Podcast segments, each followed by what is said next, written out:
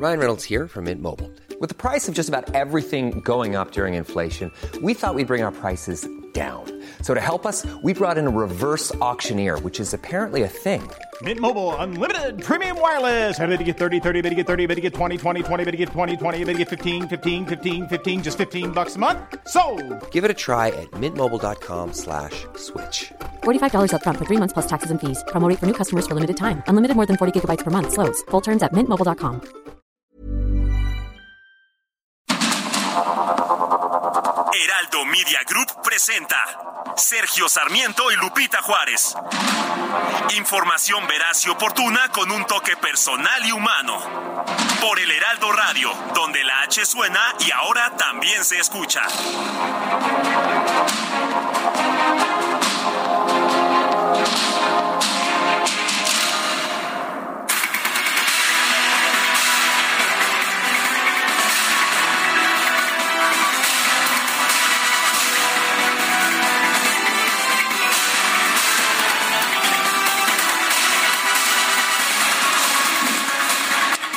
Son las 7 de la mañana con un minuto. Hoy es jueves 2 de marzo del 2023. Soy Sergio Sarmiento. Quiero darle a usted la más cordial bienvenida a El Heraldo Radio.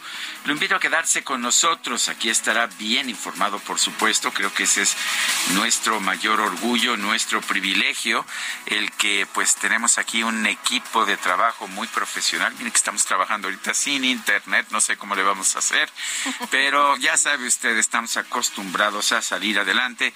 Nos dicen que como ya regresó el ingeniero Adrián, nos va a estar mandando mensajes como correo, corre, ve y dile. Eh, bienvenido Adrián, bienvenido.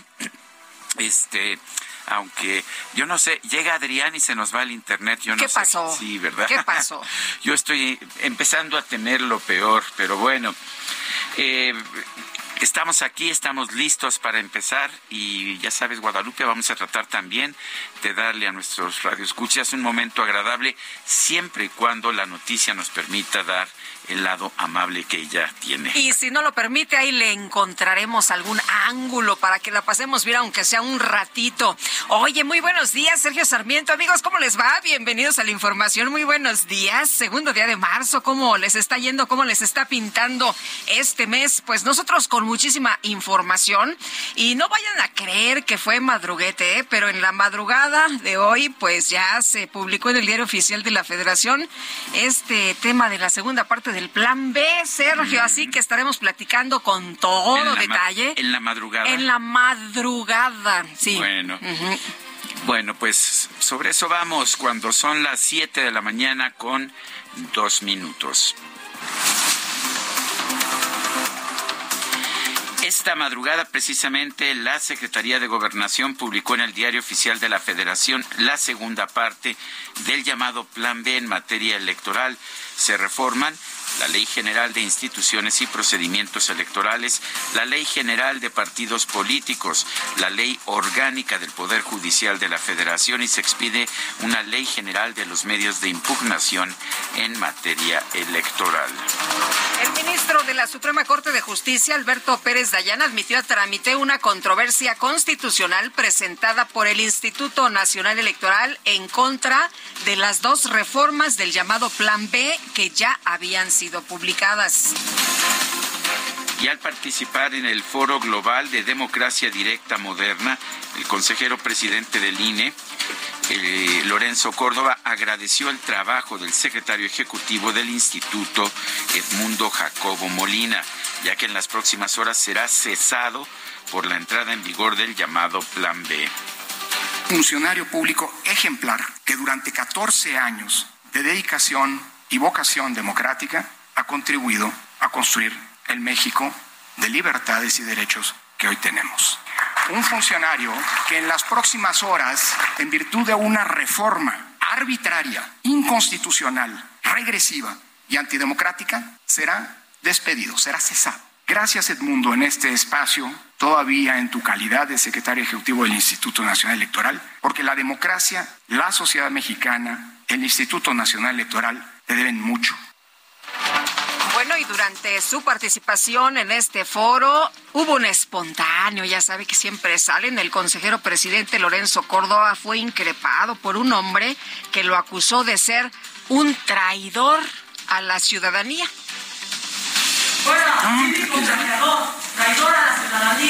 Muy bien, bienvenido, compañero. De tendrás ocasión de expresarte más adelante. Gracias. Yo voy a comenzar mi intervención, pero quédate, compañero. Se trata de dialogar, no nada más de insultar e irse. Muy bien, ah, buenas noches, gracias, hasta luego, felicidades, adiós, gracias. Estás invitado a quedarte, pero bueno, el insulto no es de demócratas. Hasta luego. Yo quiero comenzar esta intervención con un ejercicio de rebeldía. Yo no te haré caso y voy a comenzar con agradecimientos que son obligados. Bueno, pues este cuate fue a lo que fue, ¿no? A lo que lo contrataron seguramente para, pues nada más increpar y poner ahí, eh, pues este insulto y no dejar, pues que las cosas empezaran de manera tranquila. Pero bueno, pues ahí está la respuesta de Lorenzo Córdoba. En su intervención, el magistrado presidente del Tribunal Electoral, Reyes Rodríguez Mondragón, señaló que la democracia en todo el mundo requiere de reglas claras y autoridades independientes.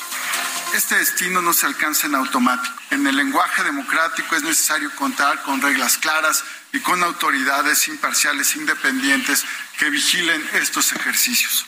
Los mecanismos de participación directa son relativamente novedosos en México, aunque a nivel local las ya se habían contemplado antes de introducirse a la constitución política de los Estados Unidos mexicanos. En lo personal celebro la incorporación de estos instrumentos y tengo la plena convicción de, de que abrirán nuevos cauces a la participación ciudadana y enriquecerán nuestra vida democrática. En un comunicado, el Instituto Nacional Electoral aclaró que el personal del organismo que participó en la marcha del domingo pasado lo hizo en ejercicio pleno de sus derechos y libertades. Señaló que el Servicio Profesional Electoral no intervino en la organización de esa protesta. Por otro lado, el INE lamentó la estigmatización y el señalamiento personalizado que se hizo en la conferencia de prensa del presidente López Obrador en contra de diversos integrantes del Servicio Profesional Electoral por participar en la marcha en defensa del INE. Y en redes sociales se difundió un video del morenista Armando Ayala Robles, presidente municipal de Ensenada, Baja California, en el que advierte posibles acciones contra los empresarios, hágame usted el favor, contra los empresarios locales que participaron en la marcha del domingo pasado. Escuche usted, como si no fuéramos un país libre aquí tengo la listita todo, porque después están hablando de que ayúdanos a rebajar el predial. Oye, tenemos un problemita. Oye, Armando y todo eso. Y entonces, en la primera este marchita esa este pues cómo le podríamos decir de la ternurita pues ahí ahí están asomando la la este la cabeza no nada más ojalá que tengan todos sus permisos verdad bien hechos y todo porque para sacar la lengua la lengua para tener la lengua larga hay que tener la cola corta pues, ¿qué te parece la persecución? Pues es una amenaza, una amenaza clara y me parece eh, violatoria de los derechos humanos de los empresarios de, Ensenada. Vale la pena señalar que, pues, que nadie hizo nada en contra de Andrés Manuel López Obrador y de todos los que lo apoyaron durante años realizando manifestaciones constantes y siempre se permitió esto en libertad. Y yo estoy muy orgulloso de vivir en un país de libertades y me aterra que empecemos a perder estas libertades y que nos lleven esto, que nos lleve esta situación finalmente a pues a algo como lo que estamos viendo en Nicaragua. Así es. Oye, si no estás conmigo de manera incondicional, te atiendes a las consecuencias y te lo advierto. Y además, no me escondo, ¿eh? No me escondo, lo digo abiertamente. Eso me parece terrible, muy mal que este sujeto haya amenazado de esa manera a los empresarios, que no tenemos derecho los ciudadanos o no tienen derecho los ciudadanos a manifestarse libremente, pues parece que en eh, no. El portavoz del Departamento de Estado de la Unión Americana, Ned Price, aseguró que sus comentarios sobre las movilizaciones en defensa de la democracia en México fueron con respeto y no injerencistas, como lo denunció el presidente López Obrador. El Tribunal Electoral determinó que no hubo violencia política e institucional por parte del presidente López Obrador, la jefa de gobierno Claudia Sheinbaum y el diputado de Morena Ignacio Mier por calificar como traidores a la patria a los legisladores que votaron contra la reforma eléctrica en 2022 presidente de la Cámara de Diputados, Santiago Krill, calificó como injusto que el presidente lo difame y lo acuse de corrupto en sus conferencias mañaneras. No es justo que por diferencias políticas me difame a mí o a mi familia. Y más cuando usted pidió mi servicio como abogado supuesto que fue pro bono. Y pro bono quiere decir no le costó un peso. Y le dediqué año y medio al estudio de sus casos jurídicos. Y con su hijo José Ramón, muy chiquito por cierto, pero que el otro día que me lo encontré me lo recordó. Pues sí, le dice Santiago Krill, a ver, no invente, ¿no? no Bueno, no le dice presidente, a ver, dice, a ver, Andrés Manuel López Obrador, no voy a hablarle al presidente, sino Andrés Manuel, fui tu abogado, no te cobré, tú conoces mi casa, conoces mi trabajo, conoces lo que tengo, yo he trabajado muchos años. ¿Tú en qué has trabajado, por cierto? ¿Cómo te has ganado la vida los últimos 30 años? Le dice Santiago Krill que pues no tiene nada qué preocuparse porque él con trabajo honrado ha hecho pues lo poco o lo mucho que tiene y que ahí están todas, que si ellos lo quieren, ahí están todas pues las cuentas, ¿no? Las cuentas a las que ellos tienen acceso. El Ejecutivo Federal también publicó este miércoles el decreto por el cual expide la Ley de Protección del Espacio Aéreo Mexicano, con la cual se otorga a la Secretaría de la Defensa Nacional la vigilancia y protección del espacio aéreo de nuestro país. este miércoles se llevó a cabo un evento denominado Foro Conacit IPN, del que se exhibieron publicaciones en redes sociales y columnas periodísticas que supuestamente difunden mentiras sobre la iniciativa de la Ley General en materia de humanidades, ciencias, tecnologías e innovación. Esta campaña de, desinformación, eh, pues está sustentada, me parece a mí, pues tiene tres fuentes distintas, ¿no? En, ocasiones eh, sucede que con lo que nos encontramos es que se emiten juicios cuando no se ha leído la iniciativa, o se ha leído y no se ha logrado comprender, porque tiene su propia complejidad. Bueno, iba a ser un evento para debatir, solo que, pues ya sabe usted, solo se permitió el debate de un lado. El Pleno del Senado aprobó por mayoría calificada los nombramientos de Ana Yadira Alarcón Márquez y Rafael Luna Alviso como nuevos integrantes del Instituto Nacional de Transparencia y Acceso a la Información Pública y Protección de Datos Personales, el INAI. Vale la pena señalar que la senadora Xochitl Gálvez eh, señaló que Rafael Luna, muy cercano al presidente de la, de la JUCOPO, de la Junta de Coordinación Política, pues que quedó casi en último lugar de los candidatos en términos de calificaciones, pero pues que se decidió de todas formas nombrarlo por razones políticas. Bueno, imagínate nada más el que tuvo las calificaciones más bajas y de todas maneras, pues ahí está. Las terceras más bajas, se fueron 48, 48. 43 el, ¿no? El 43 el fue el, suyo. Bueno, sí, 45 era el, si no mal recuerdo, sí. Bueno, y el juez eh, quinto de distrito en materia administrativa, Sandra, la juez quinta de distrito en materia administrativa, Sandra de Jesús Zúñiga, concedió una suspensión definitiva a la ministra de la Suprema Corte, Yasmín Esquivel, para frenar por tiempo indefinido el procedimiento en su contra ante el Comité de Ética de la UNAM por presunto plagio. La Unidad de Inteligencia Financiera informó que a través de distintas demandas de amparo, el exsecretario de Seguridad Pública, Genaro García Luna, y sus allegados han logrado desbloquear 18 millones 917 mil 932 pesos, lo que equivale al 72% del dinero congelado originalmente. No le decían que tenía 700 millones de dólares. Bueno, pues en México eh, no llegaba al millón. Bueno, y la bancada de Morena en el Congreso de Tamaulipas pidió que se investigue al juez octavo de distrito con sede en Reynosa, Faustino Gutiérrez Pérez, por haber ordenado cancelar la orden de aprehensión girada contra el exgobernador Francisco García Cabeza de Vaca. Pues ahora parece que la presión es en contra de las decisiones de los jueces, ¿no? Efectivamente. El secretario de Gobernación, Adán Augusto López, viajó a Puebla para encabezar la firma de los convenios de seguridad con 10 estados del país y para la entrega de recursos del Fondo de Aportaciones para la Seguridad Pública. trabaja día a día de manera coordinada para ganarle la batalla a la delincuencia. Por eso pues a mí me da mucho gusto participar en esta reunión, hacerlo en representación del presidente de la República y exhortarlos a que sigamos estando unidos, coordinados. Esa es eh, la estrategia del gobierno federal, de los gobiernos locales, de los gobiernos estatales y de los gobiernos municipales, para finalmente, como ya se viene haciendo, ir ganando la batalla a la delincuencia y garantizar a los mexicanos paz y tranquilidad para todos.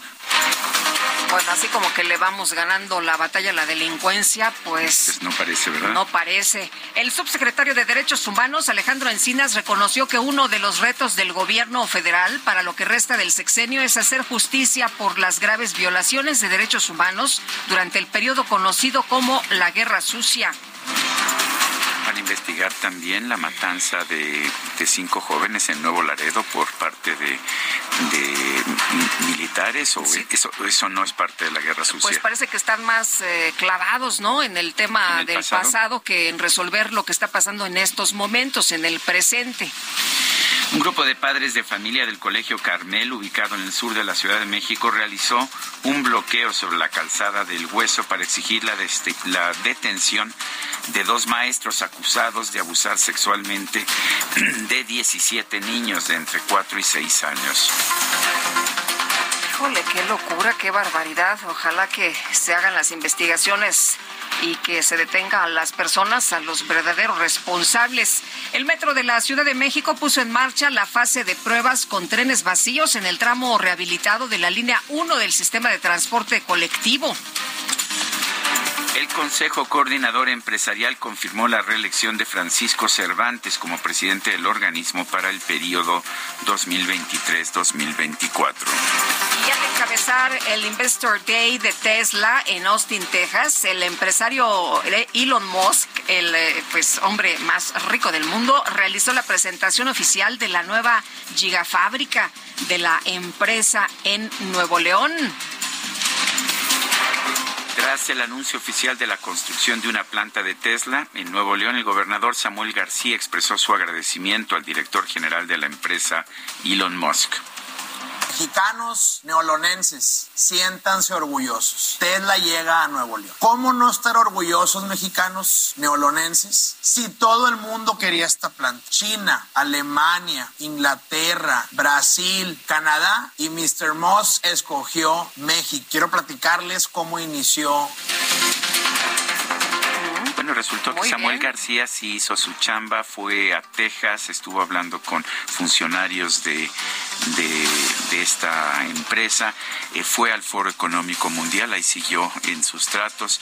Eh, y ya sabes que el presidente, sin embargo, al presidente o a su gente no le gusta viajar. No. De hecho, están restringidos. Y, tampoco les gustan estos eh, eventos, ¿eh? Claro. Bueno, oye, y Elon Musk, por cierto, ayer este en el evento reconoció a Samuel García. Claro. Por este, por este trabajo. su Sí, así el es. gobernador sí Pues qué bueno, qué bueno. Muchas felicidades. Oye, y eh, aunque muchos se han querido colgar, ¿verdad? Ah, qué todo el barbaridad, mundo, todo ¿no? el mundo. No es que gracias a mí, no, gracias a mí, no es que yo hice las gestiones, no es que yo primero, no es que yo tengo más meses.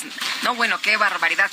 Lo, he- lo hecho ya, eh, que es importante es que esta inversión está en México. Qué bueno. El presidente de Brasil, Luis Ignacio Lula da Silva, reveló que sostuvo una conversación con su homólogo de México, Andrés Manuel López Obrador, para abordar temas como la cooperación económica. Y en información deportiva, el abierto mexicano de tenis se quedó sin representantes de nuestro país. Santiago González y el francés Edouard Roger Vasselin cayeron en dobles frente a los estadounidenses Jackson Withrow y Nathaniel Lamons. Estados Unidos se está convirtiendo en el gran protagonista de este abierto mexicano de tenis. Sorprendentemente, eh, bueno, tienen un número extraordinario de participantes en las últimas rondas de tanto de singles como de dobles. Son las 7 de la mañana con 19 minutos.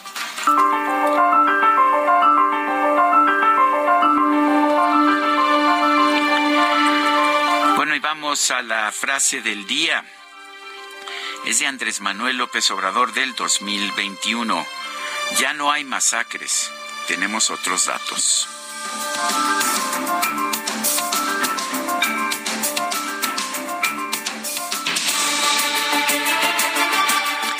Las preguntas. Ya sabe usted que nos gusta preguntar. Ayer preguntábamos en este espacio, ¿usted piensa que el IFE y el INE han hecho un buen trabajo como árbitros y organizadores de elecciones?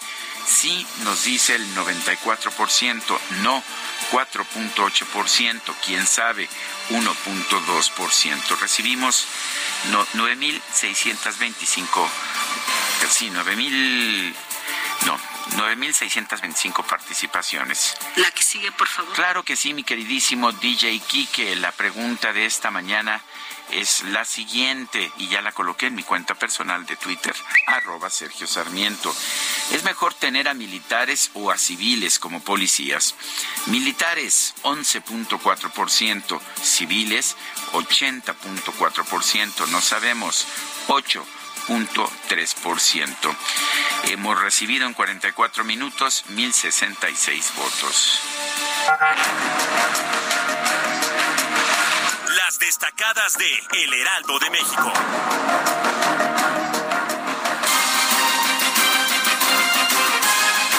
Y ya está con nosotros aquí en la cabina Itzel González con las destacadas. Itzel, ¿cómo te va? Muy buenos días. Muy buenos días, Lupita, Sergio, queridos destacalovers. Jueves 2 de marzo del 2023. Ay, ya tan rápido. Ya tan rápido, ya, ya. ¿Cómo va tu quincena, Lupita? Uy, ¿Cuál? Ya se me acabó. Ya se fue.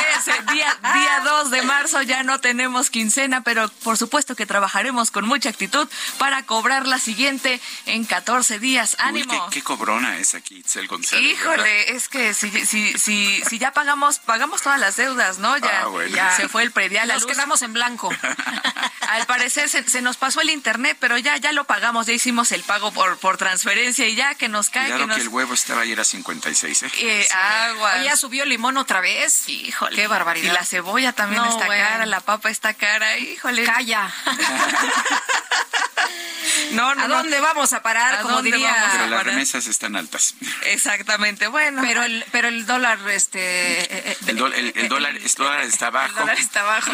Entonces las remesas son menos. ah, que la estamos siendo este, bastante muy Muy optimistas esta mañana. esta mañana. Híjole, hay que trabajar, Sergio Lupita, porque se nos viene el corte encima, así que comenzamos con las destacadas del Heraldo de México. En primera plana, ven riesgo, avanza veto a TikTok en Estados Unidos. Temen que el gobierno chino pueda acceder a los datos de los usuarios a través de la aplicación país lucha contra drogas, usa China a cárteles para trasiego. El exar antidrogas de Estados Unidos afirma que en el problema del tráfico de fentanilo, México está en el centro de gravedad. Pueden hacer mucho más, agrega el fiscal gringo.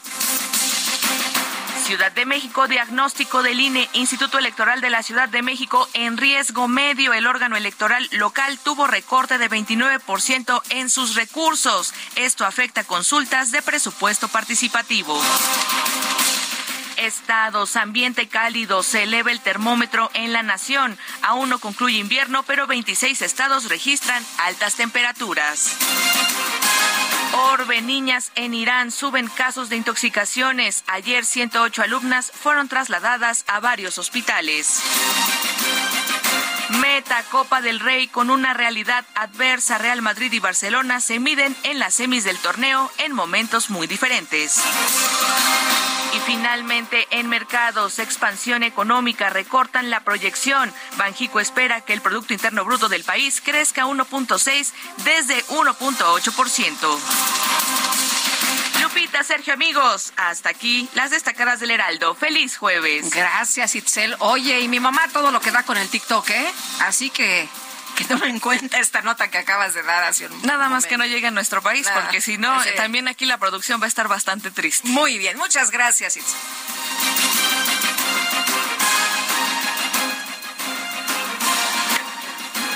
Son las 7 con 24 minutos. Bueno, íbamos a meter la música, mejor la dejamos para, para el siguiente segmento, 7 con 24, nuestro número de WhatsApp para que nos mande mensajitos 55 20 10 96 47. Vamos a una pausa y regresamos.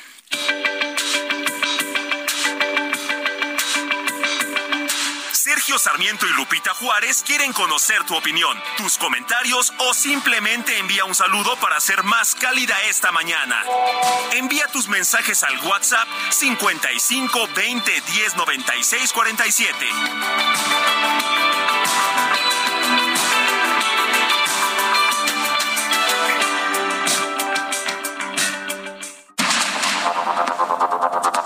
Continuamos con Sergio Sarmiento y Lupita Juárez por el Heraldo Radio.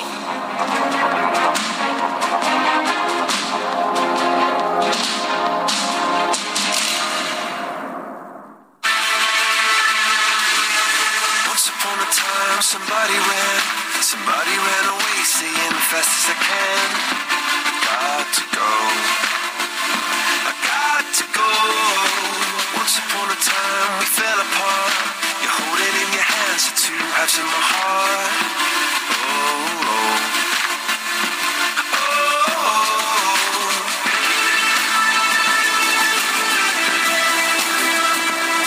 ¿De quién crees que es cumple? Ay, no, cuéntame. No, no los, no tengo idea. No cuéntame, cuéntame, por favor. ¿No lo reconoces? No, cuéntame, cuéntamelo todo. Es este, a ver, lo voy a decir tal y como me lo me lo instruyó nuestra productora Itzel González, está en está en la cabina de mando este este día, o sea que ella tiene el control de la tablita. Entonces hay que hay que obedecer y decir exactamente lo que ella nos instruye. Dijo, "Hoy es el cumple del papucho Chris Martin." Eso es lo que yo escuché. Cumple Estoy de acuerdo. Cumple 46 años, nació el 2 de marzo de 1977 en Exeter, Inglaterra, Reino Unido, aunque pues vive principalmente en Los Ángeles y en Nueva York. Chris Martin, del grupo, pues uno de los grupos ingleses más exitosos de la historia, el grupo Coldplay. Aquí a propósito, en esta canción que se llama Princess of China, la princesa de China, pues lo acompaña pues otra señorita también un poquito exitosa que se llama Rihanna. Ay, nos mandaron esto, mira. A ver. Es un papucho. Su cara parece tallada por los mismos ángeles. ¿Qué tal? Eso. No, bueno, cada quien, cada quien. Mira, yo estoy cachetoncito porque me sacaron la, la muela del juicio, Ah, pero qué friega, ¿verdad? La o sea que no fueron no fueron los los meros ángeles, pero bueno. Pero gracias, gracias a, a mi dentista Alejandra Rodríguez que parece que hizo un excelente trabajo. Es difícil esto ella me explicó todo lo que podía salir mal, las redes nerviosas en torno. Sí, es una cirugía como- importante. Se estuvo como una hora trabajando, nada más oía yo cómo partían la muela en pedacitos y le iban Qué extrayendo. cosa. qué co- y, y- y es Bueno, dolorosito, ah, pero- pero... bueno, vámonos, vámonos directamente con la información, mi querido Sergio. Bueno, vamos, perdón, no me había percatado. Ya tenemos en la línea telefónica Francisco Javier García Cabeza de Vaca, exgobernador de Tamaulipas. Eh, señor exgobernador, cuéntenos un poco. eh, un juez federal le concedió a usted un amparo, un amparo que nos gustaría que nos explicara, pero pues ha habido ataques tanto de la Fiscalía General de la República, eh, que pues que dice que esto es inaceptable, que van a, a, a fincarle responsabilidades al juez y del propio presidente de la República, que dice que pues desde que hay una nueva presidenta de la Suprema Corte, los jueces están liberando a criminales. ¿Qué opina usted? Gracias, eh, gracias. Qué gusto saludarlos, este, eh, Guadalupe y Sergio. Sí, buenos días. Gracias. Bueno, eh, efectivamente, hace dos días se dio a conocer por parte del Poder Judicial una resolución de un juez federal donde demuestra mi absoluta inocencia, donde sí me da un amparo, pero es algo que vengo diciendo ya hace más de dos años, eh, Sergio y Lupita, eh, dije en su momento que el tiempo y la ley me iban a dar la razón. Y no es la primera. Hay que recordar también eh, cómo inició todo esto. Esto inicia en base a, a una ataques, difamaciones, calumnias a las que fui sujeto cuando era gobernador del Estado y donde posteriormente estas se convirtieron en denuncias sin sustento, sin un solo elemento de prueba, que posteriormente pasaron a la Cámara de Diputados eh, por parte de la Unidad de Inteligencia Financiera. Eh, en ese entonces eh, Santiago Nieto, quien manipuló esa información, donde la falseó, donde dio información alterada y en donde pocas palabras engañó a la Fiscalía y al mismo presidente de la República. Y es, y es ahí donde eh, de una manera ilegal, Sergio, has de recordar porque eh, no fue hace mucho, ¿eh? Esto nunca había pasado en la historia eh, de este país, el hecho de que hicieran un desafuero y quisieran alterarlo de la manera que lo hicieron, violando la misma constitución, eso, eso hizo que este caso pasara a la Suprema Corte de Justicia de la Nación misma, que nos dio la, la razón, y donde dentro del mandato de la misma Corte eh, ordena que se cancelara la primera orden de aprehensión.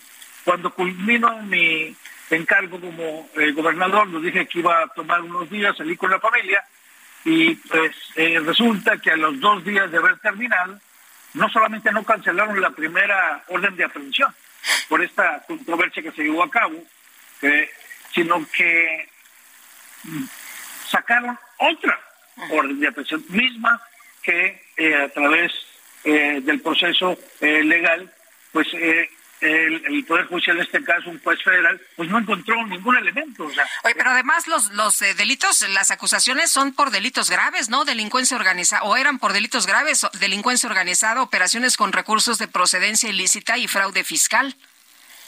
No solamente eso, Guadalupe, hay que recordar lo burdo que todo esto se manejó.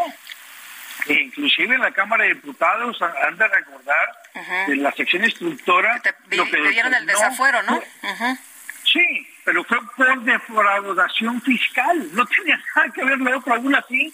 Eh, la Fiscalía hizo, metió prácticamente todo el Código Penal Federal, pero al final del día se demostró que era una burda y clara penetración política que tenía una finalidad, Lupita y, y eh, no solamente el mensaje era hacia mi persona, era también hacia eh, otros, otros gobernadores. Imagínate eh, quitarle el fuero y perseguir al iniciador de la Alianza Federalista. Han de recordar también que después de ese momento, pues muchos de, no solamente ellos, muchos se replegaron, algunos otros que ni siquiera pertenecían a la Alianza Federalista, optaron por pues, prácticamente entregar sus estados. Inclusive hubo de alguna manera recompensa sobre ellos, misma que se vio reflejada cuando los mandaron de embajadores. Pero bueno, ahí ya será parte de la historia que los juzgue. Eh, sin embargo, yo fui muy claro en su momento que no me iba a doblegar ante eh, los ataques del gobierno eh, central y todo obedecía al choque que se tuvo constantemente sobre las políticas públicas que ellos llevaban a cabo y que querían de una manera u otra aplicar y someter eh, a los estados, en este caso a Tamaulipas, desde el hecho de que eh, querían que entregáramos el sistema de salud eh, al INSABI, que por cierto, quedó demostrado que el INSABI no funcionó. entre otras, fue también cuando eh, hicieron sacar un decreto donde frenaban las energías limpias, y siendo Tamaulipas el, el estado de mayor potencial de energías limpias, de energías renovables, por supuesto que también tuvimos problemas legales y con, controversias desde exigir eh, un pacto fiscal adecuado, desde la distribución equitativa para los estados, defender el federalismo y la democracia, todo esto irritó de alguna manera al gobierno central, pero les digo algo, Sergio, pareciera ser que eh, sí les funcionó, les funcionó en su momento, porque desde ese entonces pues sí hubo un repliegue muy fuerte, no solamente hacia gobernadores, sino también otros liderazgos a nivel nacional que se, se vieron amenazados también con esta posición que estaba asumiendo el gobierno central. Oye, eh, ¿tú compraste al juez? ¿Le diste algo para que pues tomara una decisión como la que la que tomó? Porque es lo que está prácticamente dando a conocer el presidente, ¿no? Es lo que está sugiriendo el presidente que pues los jueces están actuando de manera muy extraña.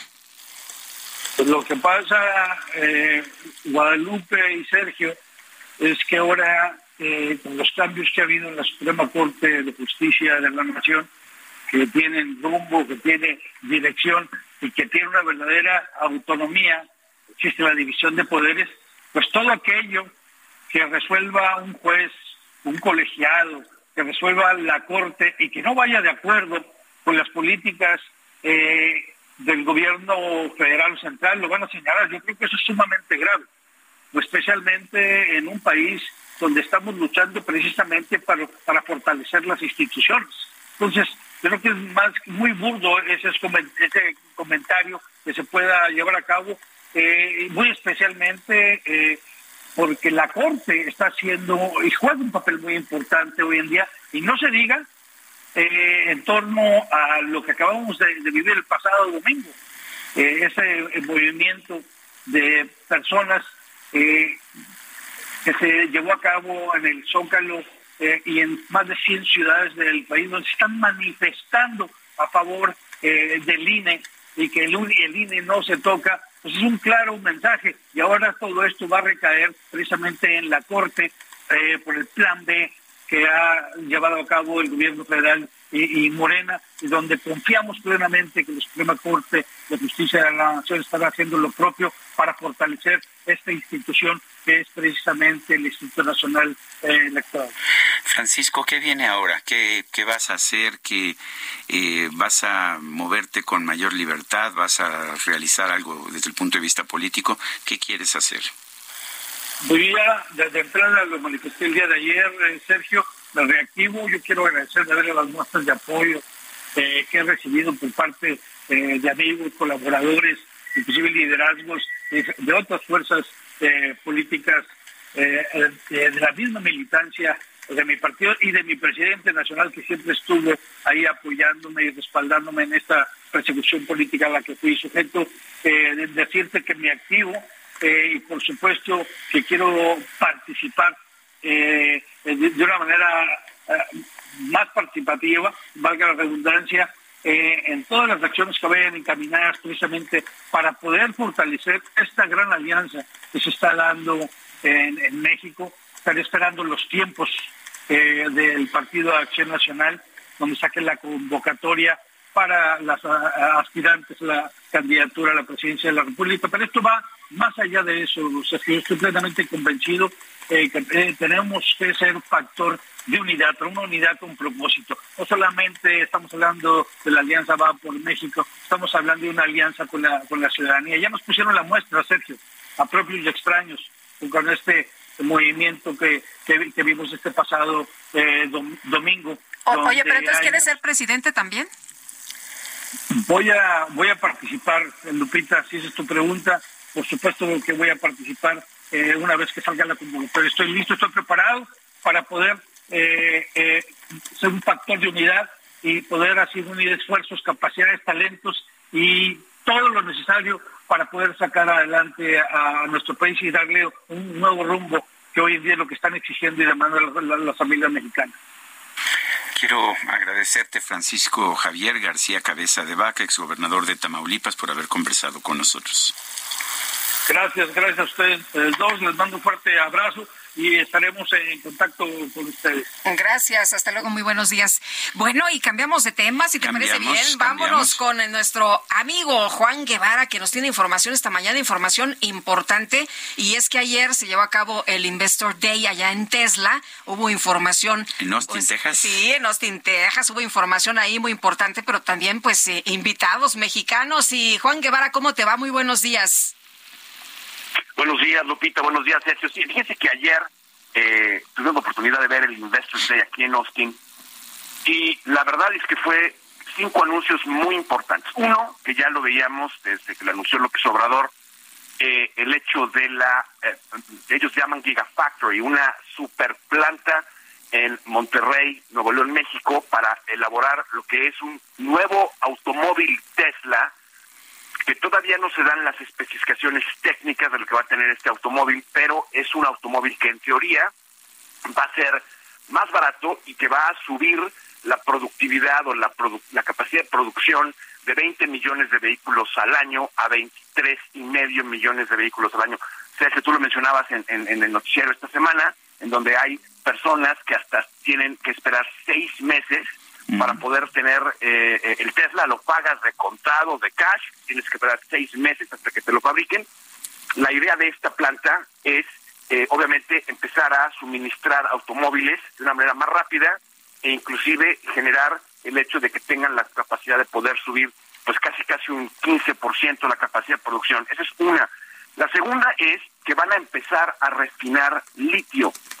Todo el mundo sabe que las que las baterías de los Tesla están hechas de litio. Ellos tienen una planta en Nevada en donde pues se eh, va a empezar a generar pues baterías mucho más eficientes con litio más sucio de manera que puedan tener una capacidad de producción de 37 gigawatts hora, que es lo que produce la planta de Tesla en Nevada, a 100. O sea, están prácticamente eh, triplicando la capacidad de producción. Una cosa que nos llamó la atención, Lupita y Sergio, es que van a empezar a ofrecer suscripciones para carga de vehículos. Y esto llamó mucho la atención a los inversionistas porque eh, el tema aquí es que Tesla va a empezar a comprar electricidad. En Estados Unidos y en muchas partes del mundo, no como en México, la electricidad es un commodity, se compra y se vende el kilowatt hora.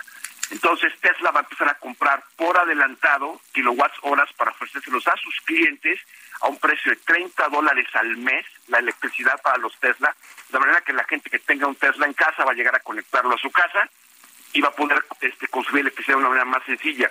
Y una de las cosas que también llamó, llamó muchísimo la atención fue el hecho de que el nuevo robot Optimus aparece en el escenario. Optimus es el robot que hemos visto eh, en los anuncios de Tesla, un robot androide eh, con cara negra en donde está empezando a armar ya parte del proceso productivo de Tesla. Entonces, una de las cosas que dijo Musk el día de ayer aquí en Austin fue el decir, ¿sabes qué? Vamos a empezar a utilizar robots como androides que tengan inteligencia artificial para poder optimizar los, los, la producción de los automóviles eh, en diferentes partes del proceso. Y bueno, a 24 horas de este de este eh, Investors Day, pues la acción de Tesla sorpresivamente baja, un 7.57%, está ahorita en 187.42, si quieren comprar acciones de Tesla, eh, bajó 7.57 y bueno, pues la respuesta de los inversionistas no necesariamente fue eh, positiva a los anuncios del día de ayer, porque bueno, se habló de la deuda de Tesla, se habló de, los niveles de productividad, sin embargo, la noticia más importante, bueno, sí, como tú lo mencionas, Lupita, hubo personajes eh, mexicanos aquí, en Austin y el hecho de la planta que va a estar eh, construida en Monterrey, bueno, pues es un es un gran gran una gran noticia para mí. Sin duda, muy bien. Ahora, Juan, creo que la caída de, de las acciones de Tesla, por lo menos según lo que pude yo leer, eh, se debió a que habían, había dicho desde hace tiempo que iban a anunciar un nuevo modelo de vehículo eléctrico, pero, pero barato, compacto, de 25 mil dólares. Sus modelos son muy caros en la actualidad, a pesar de que hay gran lista de espera, y que esto fue lo que, pues lo que inquietó a los inversionistas. ¿Qué opinas? Es correcto. En teoría la planta de Monterrey, porque porque Musk lo dijo ayer como muy sobre, muy por encimita, que parte de la gran capacidad de productividad que va a tener la planta que se va a hacer en Monterrey va a ser para hacer para, para fabricar este vehículo de entre 25 y 30 mil dólares. Ayer lo mencionaron entre 25 y 30 mil dólares. Sin embargo, no dio los detalles específicos de qué vehículo iba a ser, a qué mercado va, eh, eh, cuánto va a ser el costo. O sea, dio lo que para negocio es importante, no dio, simplemente dijo, viene el vehículo y eso fue lo que castigan los inversionistas. La teoría es que con esta planta en Monterrey sí se van a hacer estos vehículos, porque ahorita compras un Tesla y estás hablando de 80, 90 mil dólares y espérate seis meses a que te llegue. La idea es que puedan entrar a los mercados que tiene General Motors, que tiene este Nissan, que tiene otras marcas, en donde bueno ofrecen un vehículo eléctrico o lo ofrecen a un mercado un poquito más estándar, y, pero eso no se vio. Y eso es la razón más importante del por cual la acción baja eh, casi un 10%. Muy bien, pues Juan Guevara, muchas gracias por platicar con nosotros esta mañana. Muy buenos días por darnos toda esta información. Estamos a la orden. Salud desde Austin. Saludos. Y bueno, pues esto de las plantas automatizadas no debe darnos eh, eh, susto, ¿no? No debe de, angustiarnos ni preocuparnos. Lo, estamos viendo ya en todo ya el mundo. en todo el mundo, ya en eh, muchas partes del mundo las empresas están prácticamente híbridas y esto no nos debe de asustar. Francisco Cervantes, presidente del Consejo Coordinador Empresarial, dijo que va a trabajar para que la empresa Tesla también haga inversiones en la zona sur-sureste del país. Tenemos en la línea telefónica precisamente Francisco Cervantes, presidente del CCE. Eh, Francisco, gracias por tomar nuestra llamada y primero, felicidades por tu reelección como reelección unánime como presidente del, del Consejo Coordinador Empresarial. Pero cuéntanos, ¿qué tan fácil es llevar estas, uh, estas plantas al sur-sureste cuando sabemos que la tendencia en todo el mundo es que se hacen clústeres en torno a la fábrica, a la fábrica principal y que por supuesto la fábrica de Tesla tenía que estar en Monterrey en parte para poder colaborar con la, con la planta que tiene Tesla allá en Austin, Texas. Pero cuéntanos, ¿qué posibilidades, qué parte de la producción ves que sea factible trasladar al sur-sureste? Hola, Sergio. Buenos días. A ti, a Lupita. Hola, ¿qué tal? Buenos días. Buenos días. Fíjate que es, que es una planta que necesita de proveeduría como cualquier otra planta automotriz. Entonces, vamos a, vamos a buscar que parte de la proveeduría pueda estar también en el centro y en el sureste. Y, y hay, hay explicación por qué. Obviamente Tesla tenía que estar cerca de su planta de Austin y Monterrey es una ubicación este, inmejorable.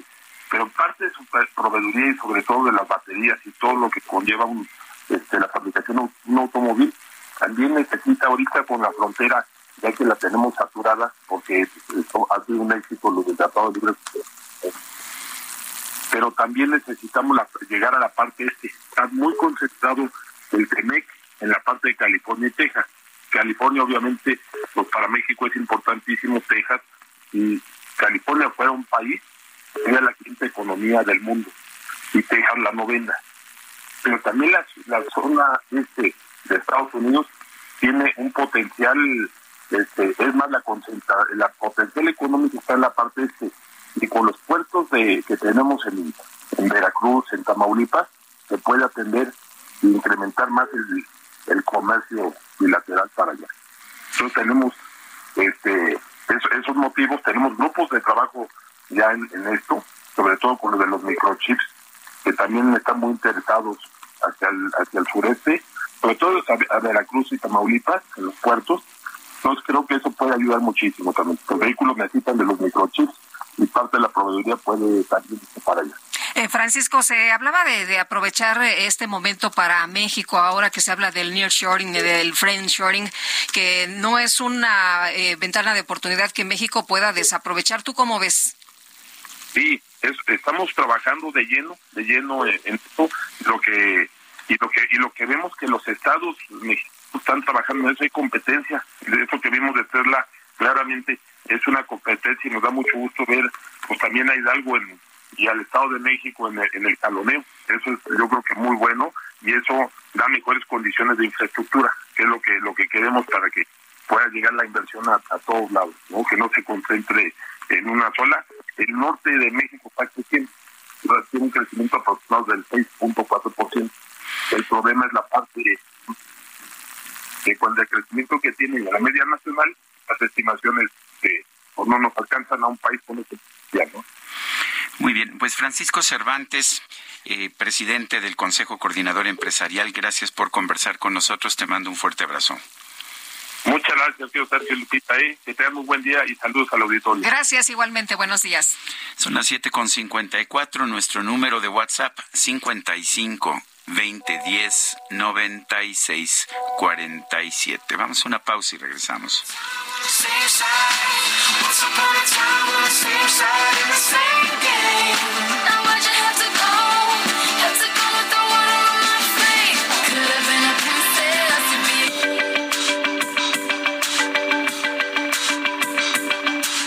Sergio Sarmiento y Lupita Juárez quieren conocer tu opinión, tus comentarios o simplemente envía un saludo para hacer más cálida esta mañana.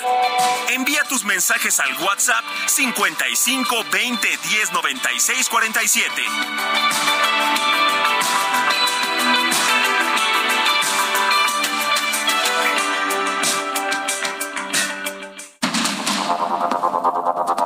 Continuamos con Sergio Sarmiento y Lupita Juárez por el Heraldo Radio.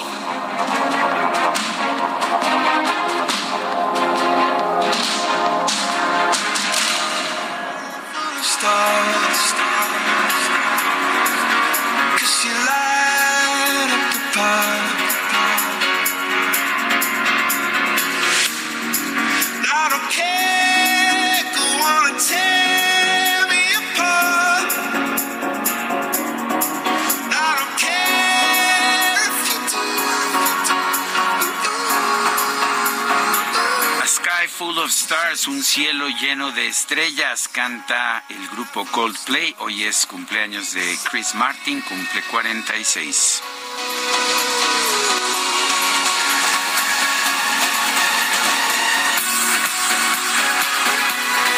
Oye, pues yo le quiero mandar un abrazo muy fuerte y un saludo también a un radioescucha especial que se llama Eric Kimura.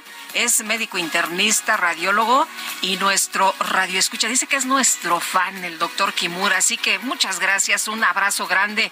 Hoy esta madrugada la Secretaría de Gobernación publicó en el Diario Oficial de la Federación la segunda parte del llamado Plan B en materia electoral. Vamos a platicar con Ciro Murayama, consejero electoral del Instituto Nacional Electoral. Ciro, ¿qué tal? Buenos días. Lupita, muy buenos días. Oye, Gracias pues por la oportunidad. ya eh, queda vigente esta, eh, pues lo que se había venido trabajando, lo que se había venido discutiendo, ya se publica. ¿Y ahora qué sigue? ¿Ahora qué sigue, Ciro? ¿Qué es lo que eh, ocurre en esta eh, parte de- del camino? ¿La batalla jurídica? ¿Eso es lo que, lo que vamos a ver ahora? Así es, la batalla jurídica y constitucional. De hecho, eh, está tan mal elaborado el plan B que dice el diario oficial que entra en vigencia mañana, pero hoy ya cesa al secretario ejecutivo del INE en una clara intromisión a la autonomía del instituto porque la constitución determina que el secretario ejecutivo debe ser nombrado por ocho votos del Consejo General a propuesta del presidente del INE. Eso ocurrió en 2020, es decir, Edmundo Jacobo tiene un nombramiento constitucional vigente hasta 2026 y sin embargo los legisladores lo destituyen cuando no les corresponde. Esa es una intromisión a la autonomía del INE, así que hoy mismo acudiremos al Tribunal Electoral y a distintos juzgados para eh, pedir que se frene ese atropello contra un funcionario ejemplar, pero además contra la autonomía del INE, y también pues vamos a ir a la Corte a contravenir el conjunto de la reforma que desintegra a las juntas ejecutivas distritales del INE, que son las que organizan las elecciones para pues restaurar el orden constitucional e impedir que en 2024 este país se vaya al caos político por el riesgo de que no se celebren elecciones libres y auténticas como mandata la Constitución.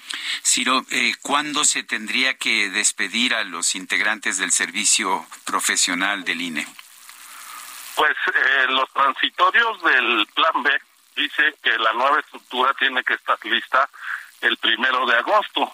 Eh, los transitorios planteaban que se fuera haciendo el estudio a partir de enero. Estamos en marzo y se publica el plan B con dos meses, con más de dos meses de retraso respecto a lo que ellos habían previsto. Entonces ya incluso eh, los plazos que ellos determinaron están quemados eh, por errores de ellos y por cómo lo han procesado.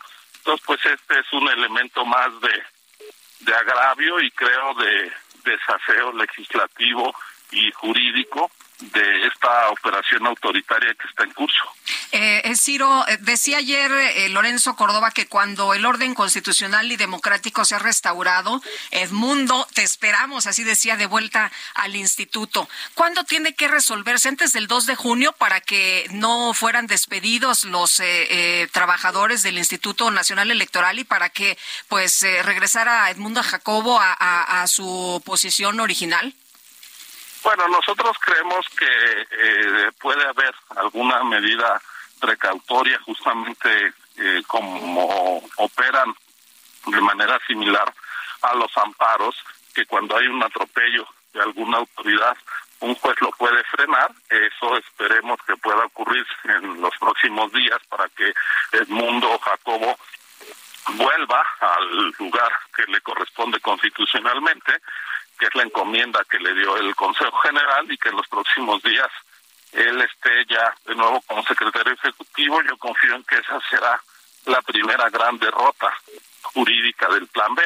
Ahora, sobre cuándo debe de eh, resolverse esto, mira, el plazo del 2 de junio era para hacer modificaciones a las leyes electorales de acuerdo a la ley previa pero la Corte no tiene un plazo perentorio para poder determinar la inconstitucionalidad y para eh, evitar las consecuencias negativas. El 2 de junio, si para entonces hubiera una suspensión de la ley, podríamos entonces ir a 2024 con las reglas del juego que todos conocemos y que tantas garantías han dado. Entonces, si esa fecha es importante para eh, frenar todo vía una suspensión, pero más adelante la Corte puede declarar la inconstitucionalidad eh, de fondo. Entonces, en eso no hay un plazo y creo que pues están dadas las condiciones para una defensa jurídica eh, exitosa.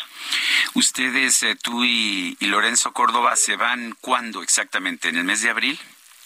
El 3 de abril, dentro de 32 días, dejamos de ser consejeros electorales, pero antes el INE habrá interpuesto la controversia constitucional y pues ahora sí que como Churchill nos vamos dejando esto en pie y sin haber perdido la guerra frente al autoritarismo. Pues, eh, Ciro, oye, ¿te preocupa que, que hay un intento claro, me parece que es abierto, de tratar de, de llenar el INE de consejeros que son favorables a un determinado partido, un determinado movimiento? Bueno, esa ha sido una pretensión desde hace tiempo. El propio secretario de Gobernación dijo que no iban a dialogar con la oposición para pactar nombres de consenso de todas las fuerzas políticas, que es lo que exige la Constitución cuando se establece que los consejeros tienen que ser nombrados con eh, dos terceras partes de los votos de la Cámara de Diputados, votos que no tiene por sí solo el gobierno ni sus aliados, lo que está forzando la Carta Magna es que haya un ejercicio de acuerdo político con mayúsculas para que los árbitros sean de la confianza de las distintas fuerzas políticas. Así ha ocurrido hoy los 11 consejeros que formamos parte del INE fuimos nombrados por tres legislaturas distintas con pleno acuerdo de las fuerzas políticas. Eh, ahora ese ejercicio de responsabilidad de altura de miras puede ser roto por la cerrazón de, del gobierno y entonces se podría activar la cláusula constitucional que es pues una cláusula última, que es eh, que se haga un sorteo de los nombres de las quintetas que va a integrar el Comité Técnico de Evaluación. Lamentablemente, esta vez el Comité Técnico no fue conformado por el consenso, una vez más, de las fuerzas políticas, sino que se trató de una imposición del gobierno y entonces pues eso sí abre digamos una preocupación a que se trate de imponer eh, nombres cercanos al, al gobierno y eso pues sería muy dañino porque un INE al servicio del gobierno es un INE que no le sirve a la ciudadanía. El INE no puede estar alineado con algún partido en específico y menos aún con el gobierno. Entonces, pues va a ser muy importante observar cómo eh, las siete personas que integran el comité, donde también hay eh, pues personalidades muy valiosas, puedan eh, conformar eh, cuatro quintetas, una para la presidencia solo por integrada por mujeres y las otras tres vacantes, las otras tres quintetas, pues con gente con una trayectoria de honestidad, de independencia, que dé garantías de que el INE seguirá siendo autónomo y no pase con el INE, pues lo que lamentablemente hemos visto que ya ocurrió con la Comisión Nacional de los Derechos Humanos, que renunció a su misión y está pues operando como una agencia al servicio del gobierno. Y antes de, despedirte rápidamente, nada más preguntarte, eh, Ciro, con la salida de Edmundo Jacobo, eh, ¿cómo sigue operando el INE? ¿No hay ningún problema? ¿Siguen operando normal? No, eh, tenemos que sesionar. Eh, supongo que en las próximas horas nos va a convocar el consejero presidente para, pues imagino que a más tardar el día de mañana, nombrar una persona sustituta de entre los directores ejecutivos del INE, que es lo que también nos manda a hacer la reforma en sus transitorios. Nosotros, aunque estamos en desacuerdo con la ley, pues la vamos a cumplir, porque nosotros no somos de los que decimos no me vengan con que la ley es la ley. Vamos a empezar aplicar el plan B así sea contra nuestra convicción y al mismo tiempo, como corresponde, la vamos a combatir por los canales que la Constitución le da al instituto. Muy bien. Ciro Murayama, muchas gracias como siempre por tomar nuestra llamada. Muy buenos días.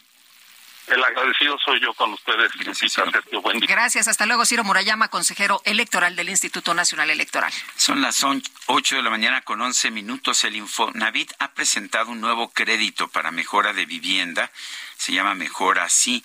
Lo interesante es que esta modalidad está dirigida para personas que actualmente no cotizan en la seguridad social. Daira Vergara Vargas es delegada del Infonavit para los trabajadores en el Estado de México. Eh, señora delegada, gracias por tomar nuestra llamada. Cuéntenos de esta modalidad, me parece curioso. Es para trabajadores, para personas que no cotizan en la seguridad social, pero pues son créditos a través del Infonavit. ¿Cómo va a funcionar esto? Claro que sí, Sergio. Antes que nada, muchísimas gracias a ustedes por el espacio. Muy buenos días a todas y todos. Contarles de mejor así.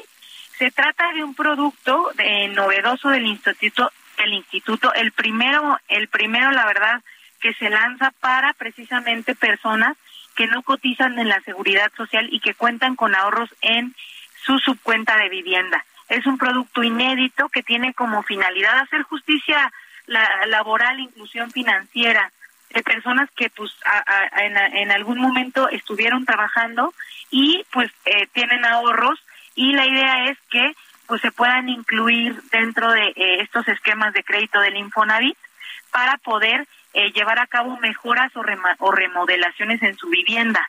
Este crédito es para este para este sector de la población eh, el monto va desde los 4.856 pesos hasta los 139.000 pesos.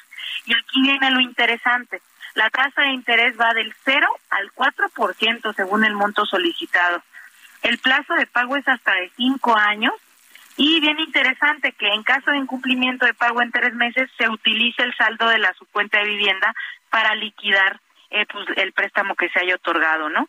Eh, también este este mm, crédito cuenta con seguro de defunción e incapacidad total permanente. Entonces, pues es un crédito muy inclusivo. Acá en el Estado de México... Me suena como que es un crédito en el que se va a perder dinero. De 0 a 4% es la tasa de interés cuando tenemos una inflación de casi 8%. Claro, mire, aquí con comentar que el instituto eh, desde el 2021, desde el mes de mayo, eh, y, eh, cuenta con un esquema de créditos que están en pesos y que justamente van en el lado contrario a la inflación. Entonces, tenemos las mejores tasas en el mercado de los créditos que van desde el 1.9% hasta el 10.9%. Entonces, y eso depende del monto del salario, eh, del monto del, del, del salario de cada trabajador el interés que se le otorga. Entonces, es, es, es porque el instituto es una institución financiera social más allá de cualquier otra cuestión y por eso los productos están diseñados de esta manera. Si dejamos de cotizar y nos acercamos y tenemos algún remanente, ¿eso también nos ayuda? Sí, de hecho, el monto mínimo para poder acceder a este crédito es de 5.400 pesos. Está registrado en una Afore eh, obviamente la consulta al buró de crédito, se llena un, cuestionario socioeconómico y bueno, pues la idea es que este, eh, las personas todas puedan aplicar. La edad máxima para contratar este crédito es, es hasta 60 años, ¿no? Entonces, pues este es el esquema. Acá en el Estado de México tenemos a más de un millón cuatrocientas mil personas que pueden solicitar este financiamiento. Entonces estamos muy contentos con el lanzamiento y bueno, desde luego eh, ya estamos listos para recibirlos en nuestros centros de servicio en Toluca, Tlanepantla y Cotitlán Solo es para mejora de vivienda. Así es, es para mejora de vivienda o remodelación y que no tenga eh, cuestiones estructurales. Bueno, pues yo quiero agradecerle Daira Vergara Vargas, delegada del Infonavit para los trabajadores en el Estado de México. Gracias por tomar nuestra llamada. Muchísimas gracias a ustedes y reiterar a las y los trabajadores mexiquenses que el Infonavit está a sus servicios y que los esperamos. Muchas gracias. Gracias, buenos días. Bueno, el Pleno del Senado nombró a Ana Yadira Alarcón Márquez y Rafael Luna Alviso como comisionados del Instituto Nacional de Transparencia y Acceso a la Información. Importantes estas designaciones. Ya los eh, comisionados del INAI habían pues eh, presentado esta solicitud a los legisladores para que se activara esta situación porque de otra forma quedaría inoperante el instituto. Misael Zavala, cuéntanos, ¿qué tal? Muy buenos días.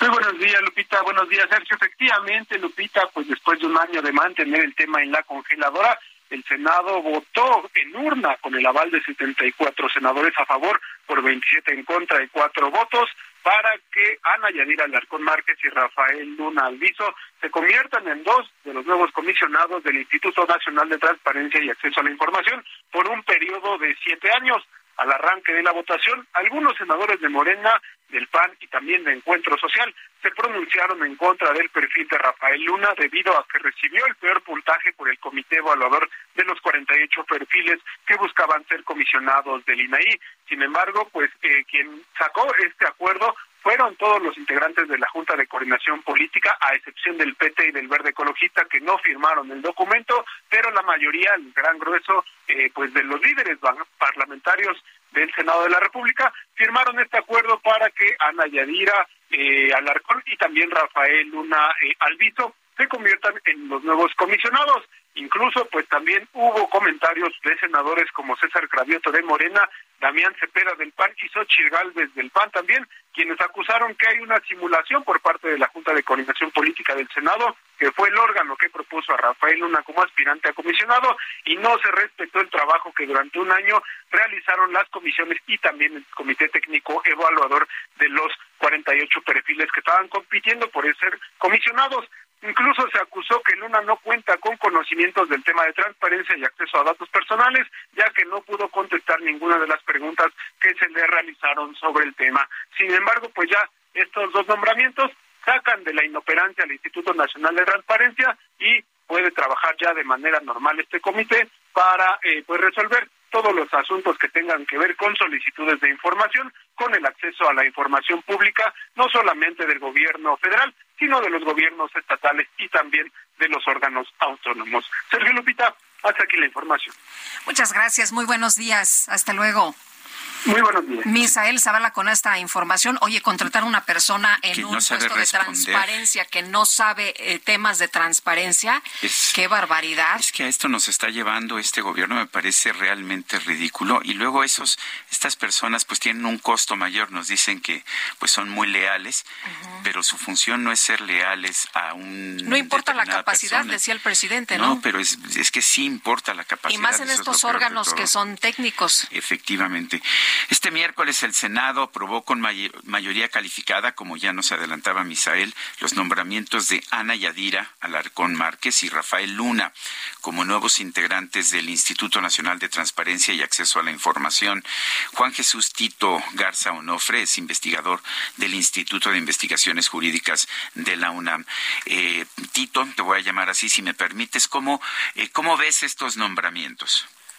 Claro que sí, Sergio. Buenos días a ti, a Lupita, todo su auditorio. A ver, eh, creo que en ese sentido vale la pena solo acotar que como académico y como parte del Instituto de Investigaciones Jurídicas, me tocó ser parte del comité evaluador. Y lo cierto es que fueron horas los que estuvimos analizando las respuestas, estuvimos viendo el proceso de la comparecencia ante la Cámara y la verdad es que después de 11 meses, 11 meses y con el apuro de que el próximo mes sale otro comisionado del INAI, simple y sencillamente me parece algo totalmente irresponsable, algo que no responde a una lógica de la evaluación, sino de nueva cuenta y al igual que en muchas ocasiones pasadas en anteriores sexenios, esto responde más a una lógica de cuotas y de cuates. Eh, ayer eh, Xochitl Galvez que para qué entonces tanto trabajo, para qué entonces tanta revisión, tanto análisis, los eh, las preparaciones de, de, los legisladores y de quienes eh, revisaron eh, todo esto, si al último pues va a quedar una persona que ni siquiera sabe de transparencia. Cuando le preguntaron de estos temas, pues no no respondió. Fue, si se puede decir así, estimada Lupita, una simulación. Fue una simulación porque todo parecería una pantalla, todo parecería que eh, se ponen atención en las preguntas, que los hacen comparecer y al final simple y sencillamente el acuerdo resulta popular. El acuerdo en específico de uno de los comisionados pues no tiene razón de ser, no tiene alguna experiencia en materia electoral. Y esto creo que es preocupante, esto creo que es bastante preocupante porque claramente existe eh, una curva de aprendizaje en lo que llega a la oficina, en lo que responde a ciertas lealtades, y esto va mermando las capacidades técnicas de un organismo que tiene esa naturaleza. El INAI no necesariamente tiene una, una faceta política, el INAI se encarga de responder todas las necesidades en materia de transparencia y acceso a la información. En ese sentido, me queda claro que con la nueva designación de estas dos personas, en específico de, del comisionado, del nuevo comisionado eh, Rafael Luna, pues bueno, resulta bastante, bastante cuestionable la responsabilidad de las personas que están tomando este, estas decisiones en el proceso. ¿Tú como miembro de este comité de evaluación te sientes traicionado? Mira, Sergio, la verdad es que uno, uno más, más allá de la traición, eh, uno, uno se siente simple y sencillamente eh, totalmente eh, engañado por esta simulación, ¿no? Implica tiempo, implica tiempo, o sea, que implica ir a cámara, tomarse en serio las evaluaciones. Todas las evaluaciones, vale la pena decirlas, las hicimos públicas, sacamos comunicados y obviamente yo era parte grupo colegiado de distintas universidades donde todo se ponderó, donde se hicieron promedios y en ese sentido más que más que una decepción eh, pues resulta inútil, que pierde ese diálogo y ese acompañamiento desde la academia y desde la sociedad civil, que, que a lo mejor a la otra eh, vale la pena que ni siquiera nos convoquen. ¿Por qué? Porque no es como que no es como que nos usan para darle legitimidad al proceso, ni siquiera ese descaro lo tienen, lo tienen en el, en el radar. Lo que están haciendo al día de hoy es tomar eh, los resultados, ignorarlos por completo. Es importante decir que esta persona que llega, Rafael Luna, fue la segunda peor cifra evaluada de todos los participantes. ¿no? Entonces, ¿para qué estamos? Entonces, sí, sí vale la pena hacer una reflexión a los procesos de designación que en este contexto no se toman con seriedad. Oye, decía que, que eran eh, cuates, ¿no? Eh, eh, como recordarás hace algunos meses, decían, no, bueno, que no lleguen los, los cuates ni las cuotas, pero pues aquí parece lo contrario. No, es totalmente lo contrario, de, de nueva cuenta, parecería que estamos hablando aquí de lealtad antes de capacidad. Quizás la lealtad está bien para un puesto de confianza, para un puesto de representación, para alguien que tenga que seguir órdenes jerárquicas. La propiamente la importancia del INAI está en su naturaleza autónoma, en que no es parte de ninguno de los tres poderes del Estado, del Ejecutivo, Legislativo, Judicial. El INAI tiene que responder a personas solventes que tengan la capacidad de conocer sobre la materia. En ese sentido, me parece que Rafael Luna, eh, lo vimos en el currículum, lo vimos en el momento de responder sus preguntas y demás, no tiene alguna experiencia en materia de transparencia.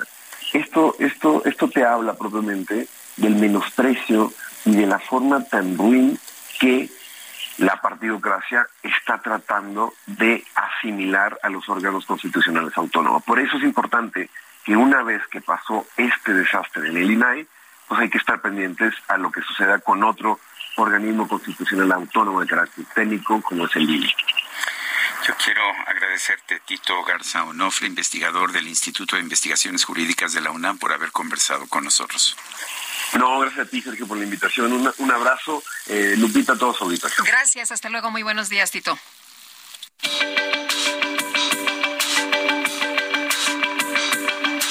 Sergio Sarmiento y Lupita Juárez quieren conocer tu opinión, tus comentarios o simplemente envía un saludo para ser más cálida esta mañana. Envía tus mensajes al WhatsApp 55 20 10 96 47.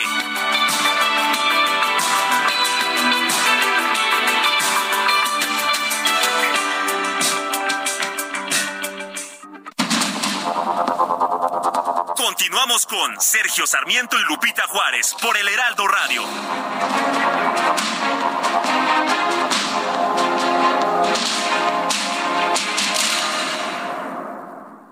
Así es, ¿qué tal Sergio Lupita, amigos del Heraldo Radio? Les platico que en México, para fortalecer la educación ambiental como clave de la sostenibilidad, ECOSE anunció la ampliación de su programa Acopio Móvil a ocho nuevas ciudades. Con ello, más familias podrán canjear sus envases y empaques reciclables por.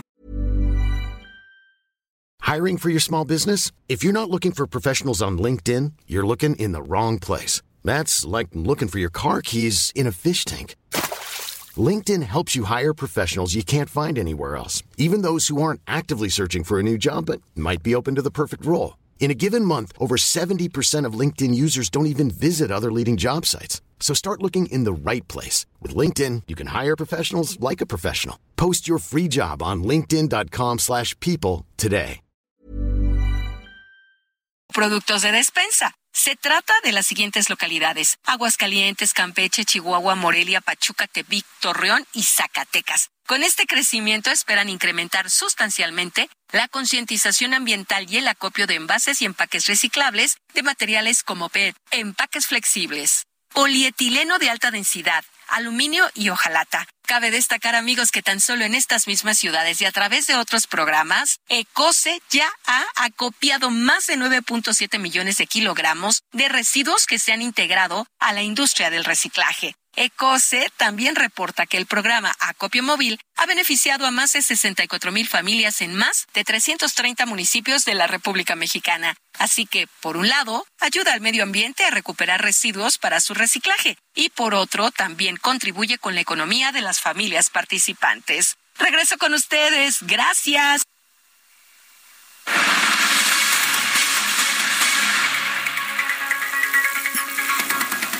Son las 8 de la mañana con 31 minutos.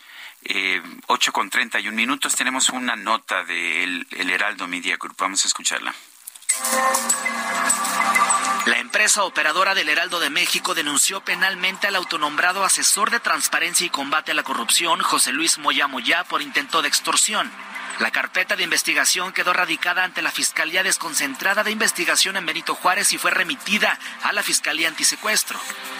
El auto llamado SAR de las solicitudes de información contactó a directivos del Heraldo de México, primero vía telefónica y después presencial, para exigirles un pago mensual a cambio de no perjudicar al medio de comunicación o a las empresas relacionadas con Grupo Andrade. Señaló contar con información recopilada a través de los órganos de transparencia que podría perjudicar a las empresas relacionadas con el grupo, entre ellas Integra Arrenda. Al no aceptar entregarle pago, Moya Moya inició una campaña mediática con la intención de perjudicar la reputación del grupo Andrade y presentó denuncia ante la Fiscalía para la investigación de los delitos cometidos por servidores públicos. Lo hizo con la única intención de presionar tanto a las empresas del grupo como a los servidores públicos y así obtener un lucro a través de la extorsión. Dicha denuncia se concluyó con el no ejercicio de la acción penal. De acuerdo con reportes de prensa, no sería la primera vez que Moyá es acusado de extorsión. En 2006, Isabel Miranda de Wallace interpuso una denuncia en su contra por un supuesto intento de extorsión y difamación. Según la denuncia, Moyá le exigió 200 mil dólares en efectivo a cambio de no hacer público que su hijo Alberto Wallace era un presunto delincuente. En 2014 se postuló para ser comisionado del Instituto Federal de Acceso a la Información y Protección de Datos. En su comparecencia ante el Senado confesó que utiliza nombres falsos para cobrar en diferentes dependencias de gobierno a fin de hacerse pasar como una especie de verificador de no corrupción. Además, reconoció que las empresas lo contratan en procesos de licitación. La Contraloría General en la Ciudad de México lo inhabilitó en 2001 por un año y también en 2007 por el mismo periodo. Además, se tiene conocimiento que diversas autoridades han recibido denuncias contra José Luis Moya Moya en las que se le señala por cobrar sumas de dinero para hacer preguntas en las conferencias matutinas del presidente Andrés Manuel López En ese tenor, revela la acusación que Continental Automotriz, propiedad de la familia Mena, incluso ha informado de pagos como contraprestación o donativo a José Luis Moya Moya por la cantidad de poco más de 267 mil pesos. Apenas el 26 de febrero, el presidente Andrés Manuel López Obrador aseguró lo siguiente. Por lo general, o sea, es, común de que los que pierden en una licitación siempre buscan inconformarse y si no tienen elementos eh, o no quieren este, mostrarse eh, con transparencia y defender su punto ante las autoridades, pues utilizan a la prensa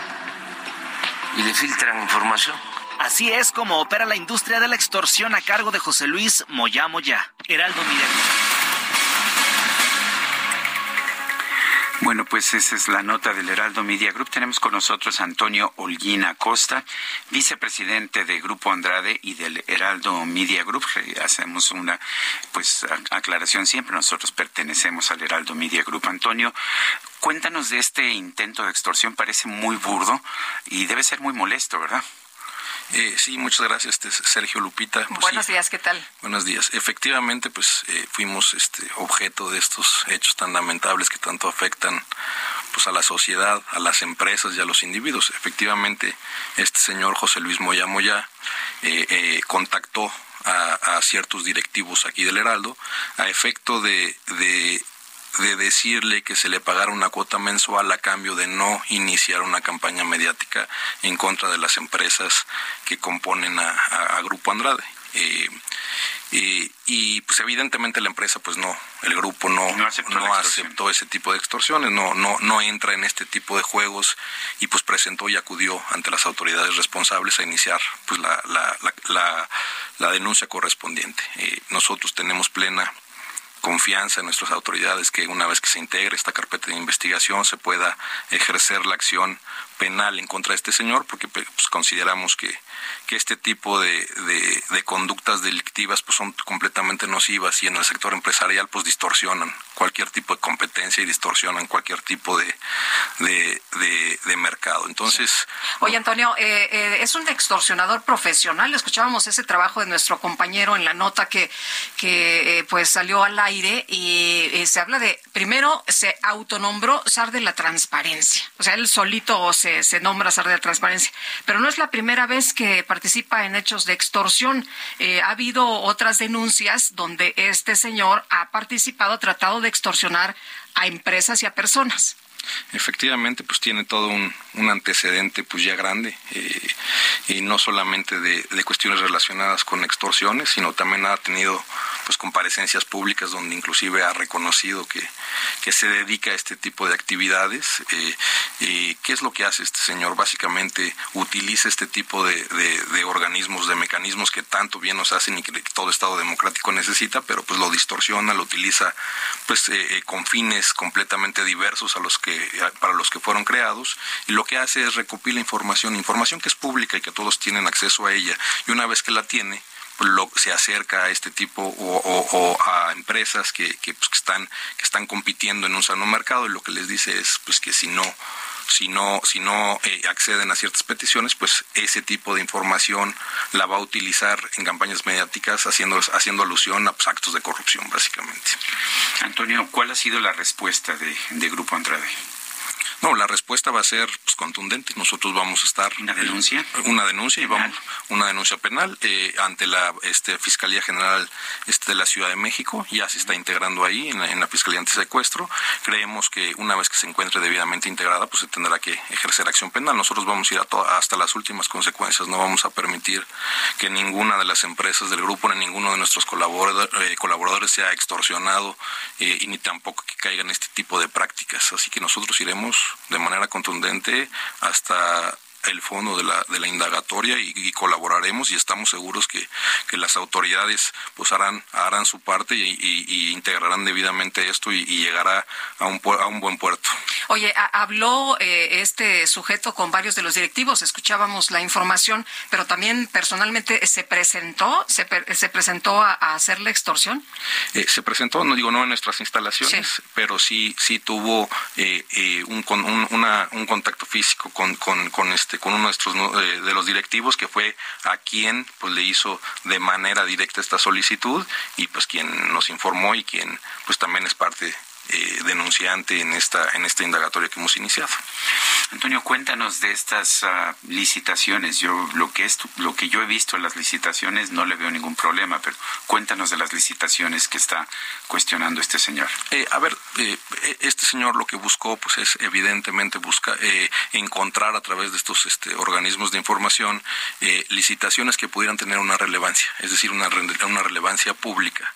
Y, y lo que pretende, pues es decir que que estas fueron pues adjudicadas o ganadas a través de actos de corrupción, ¿no? Básicamente esa ha sido siempre su, su forma de, de acercarse y de extorsionar.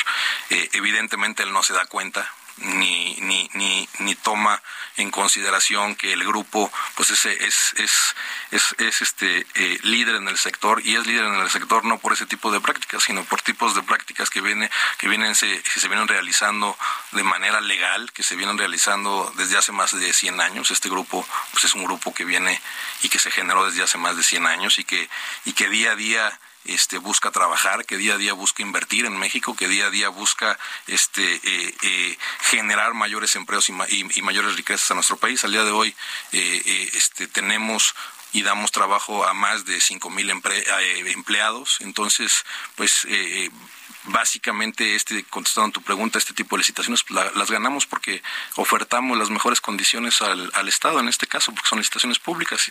Sin embargo, pues él eh, eh, lo, que, lo que pretende dar a entender es que pues, siempre estas licitaciones se ganan por actos de corrupción. Hemos, sido, hemos sido investigados a raíz de todo esto que ha iniciado, toda esta campaña, porque no nada más fue, eh, no nada más nos dijo que iniciaría una campaña mediática difamatoria, sino también nos dijo que presentaría denuncias en todas las dependencias para que sujetos a investigaciones y pesquisas. Lo hizo y en todas hemos salido perfectamente, no hemos tenido ningún ningún Pero además dices, la información es pública, o sea, no no se está escondiendo nada, ahí están los datos, cualquiera puede revisar. Cualquiera lo puede lo puede revisar, es pública, inclusive las investigaciones que nos han realizado, las las indagatorias, este y todas han acabado de manera positiva, inclusive él eh, dentro de sus amenazas y dentro de, las acciones que nos que dijo haría presentó denuncias este por supuestos actos de corrupción en, básicamente eh, eh, un par de licitaciones y concluyeron en un ejercicio de la acción penal y también las las investigaciones que han hecho los otros órganos este que se encargan de, de revisar las cuentas públicas pues hemos salido bien no hemos tenido ningún problema. Ganamos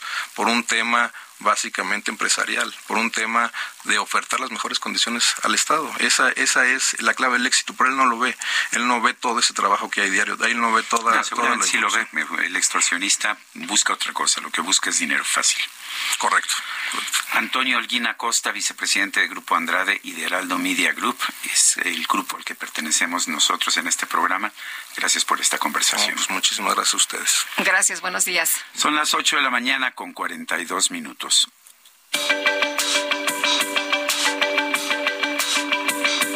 Para Lupita Juárez, tu opinión es importante. Síguela en arroba Lupita Juárez H.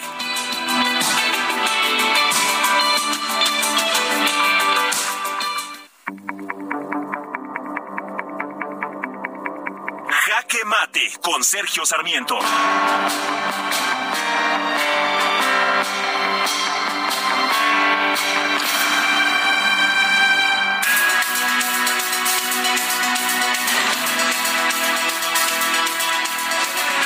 Mucho las exigencias a lo largo de los gobiernos anteriores para que los cargos públicos dejaran de ser un privilegio para los cuates o para los aliados. Está, estoy y estaba entonces también completamente de acuerdo con estas exigencias que venían muchas veces de la izquierda de nuestro país y del propio presidente Andrés Manuel López Obrador. Y por esa misma razón, con la conciencia tranquila, digo que no es aceptable que lo mismo se esté haciendo en estos momentos en nuestro país. Hemos visto una serie de designaciones de cuates a cargos cada vez más importantes en el gobierno de, de nuestro México, designaciones de personas que no tienen ninguna ningún conocimiento más que la lealtad al presidente de la República para llevar a cabo sus funciones y por lo tanto hemos visto también un deterioro de la forma en que opera el gobierno de la República. Me parece que eso es inaceptable. Hemos visto cómo en vez de mandar a embajadores que tenemos muy buenos, muy preparados, que se han, que se han educado toda la vida para tomar esas posiciones, se manda a las principales embajadas de nuestro país en el extranjero a cuates que no tienen ninguna preparación para lo que están haciendo. Y ayer, bueno, vimos las designaciones del INAI eh, son designaciones que ya se tenían que hacer. El órgano estaba a punto de, pues de, volverse inoperativo por falta de integrantes y resulta que se ha elegido a Rafael Luna Alviso, cuate del, del senador Ricardo Monreal, a quien respeto, por supuesto, en muchas cosas y, por supuesto, cercano al movimiento de Morena. Eh, no me importa que sea morenista quien sea designado al Instituto Nacional de Transparencia, pero me parece que no es aceptable que uno de los peores candidatos, el único que no puso, uno, o uno de los únicos que no pudo resolver ni siquiera las preguntas básicas del sistema de transparencia, sea electo para esto. Y esto a pesar de que hubo un comité de expertos que analizó a los candidatos. ¿Para qué? ¿Para qué analizar candidatos? ¿Para qué buscar calidad y conocimiento? Si lo único que se trata es de buscar una justificación para nombrar al cuate. Andrés Manuel López Obrador, yo estoy de acuerdo con lo que usted planteaba, que los puestos públicos no deben ser para cuates, pero creo que también habría que cumplirlo ahora que está en el gobierno. Yo soy Sergio Sarmiento y lo invito a reflexionar.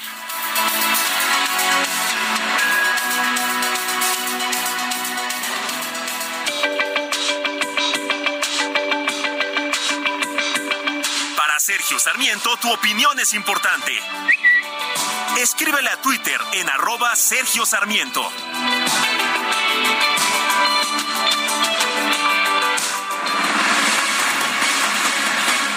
Bueno, y ante los hechos ocurridos en Nuevo Tamaulipas, donde cinco jóvenes fueron asesinados y uno más resultó eh, herido, son cinco, seis, son siete. En realidad, uno está en coma inducido y hay otro sobreviviente.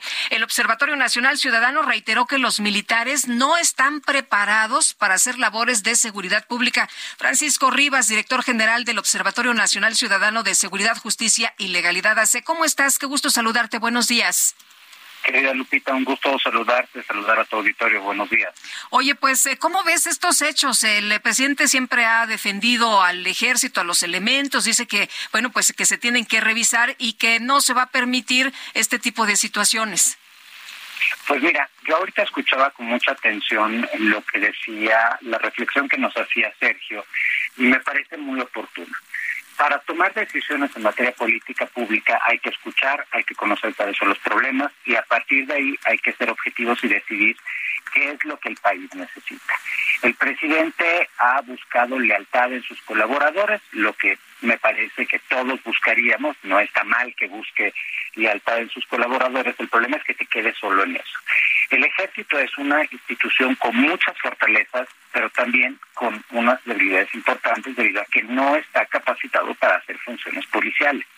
Eso lo hemos dicho muchísimos, nos hemos cansado de decirlo y el presidente coincidía con ello cuando era oposición, es decir, por años él criticó el uso de las Fuerzas Armadas para labores de seguridad, se lo criticó a Peña, se lo criticó a Calderón y pues la verdad es que lo que él ha hecho es repetir exactamente las mismas acciones que él tanto criticó en pasado.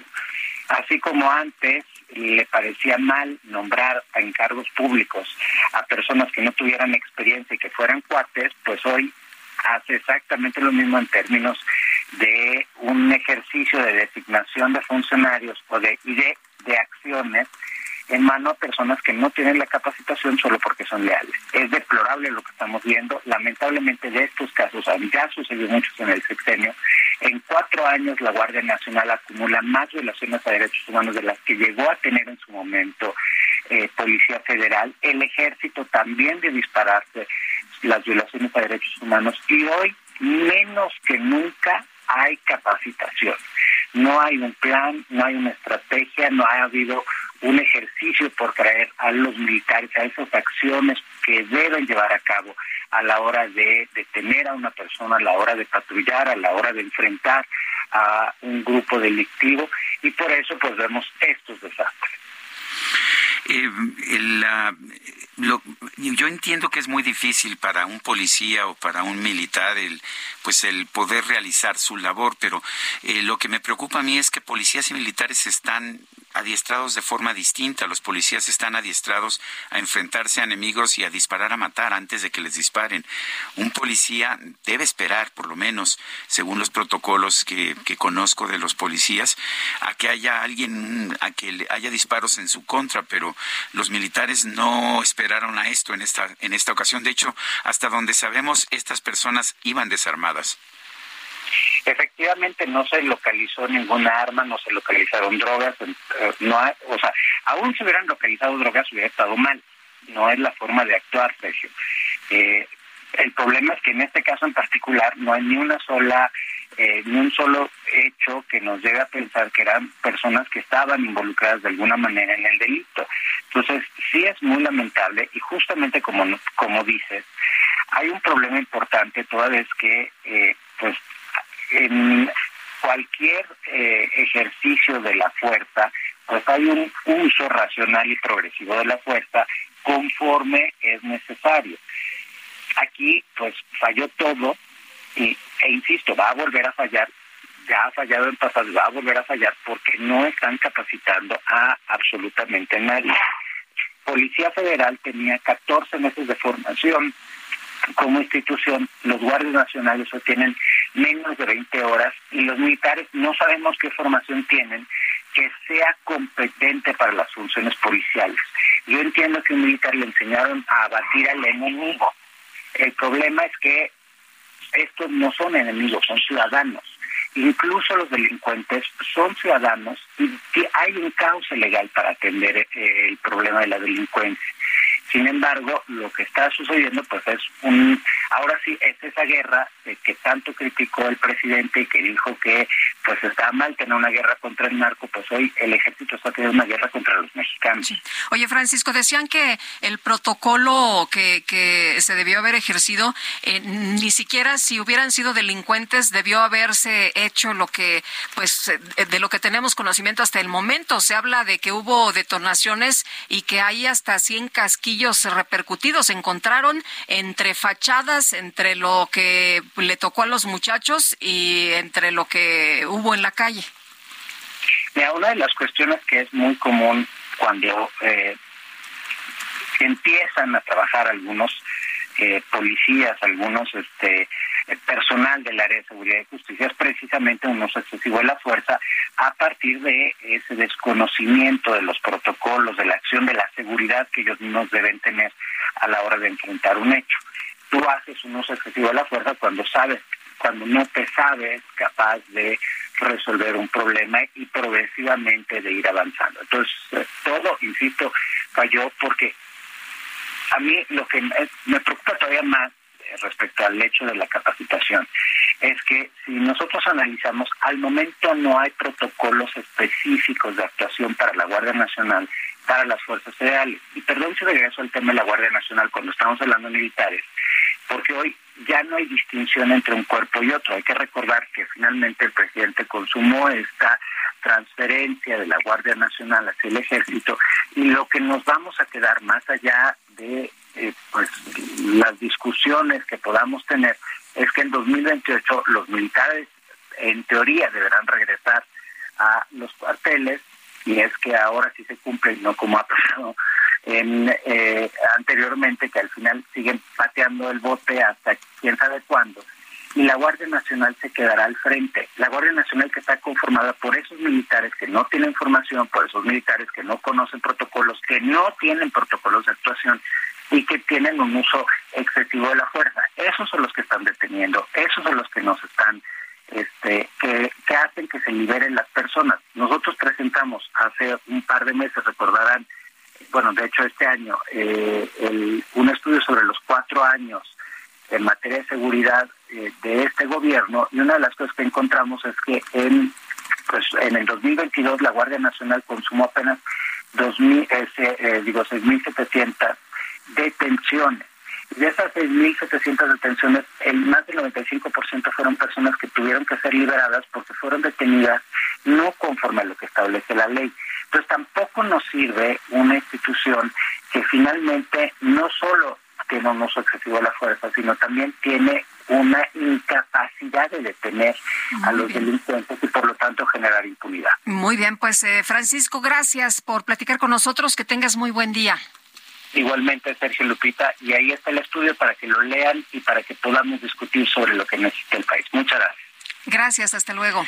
Son las 8 de la mañana con 54 minutos. Nuestro número de WhatsApp es el 55 2010 9647. En Twitter puede usted seguirnos en arroba Sergio y Lupita. Le recomiendo también seguir arroba Heraldo de México. Vamos a una pausa y regresamos.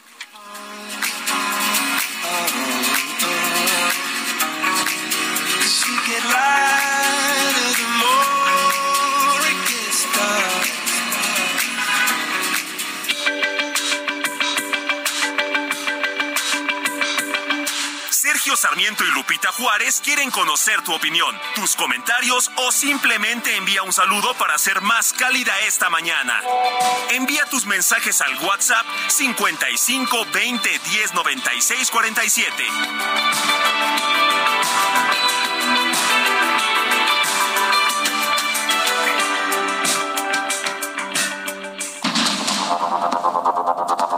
Continuamos con Sergio Sarmiento y Lupita Juárez por el Heraldo Radio.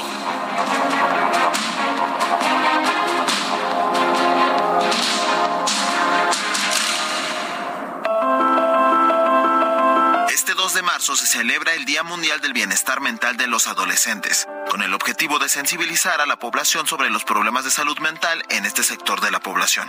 Esta efeméride tiene su origen en el año 2020 por iniciativa del proyecto de confianza de Hollister, dedicado a ayudar a los adolescentes de todo el mundo a sentirse más seguros, además de brindar apoyos a grupos sin fines de lucro con proyectos vinculados a la salud mental, equidad e inclusión de jóvenes, así como al combate al acoso escolar. Diversos estudios y estadísticas sostienen que uno de cada cinco adolescentes presenta alguna afección de salud mental, siendo los principales padecimientos la ansiedad, el déficit de atención y otros trastornos del comportamiento, los trastornos alimenticios y la depresión, entre muchos otros. En este Día Mundial del Bienestar Mental para Adolescentes se impulsan campañas en redes sociales y escuelas para brindar información importante sobre la salud mental de todos los jóvenes.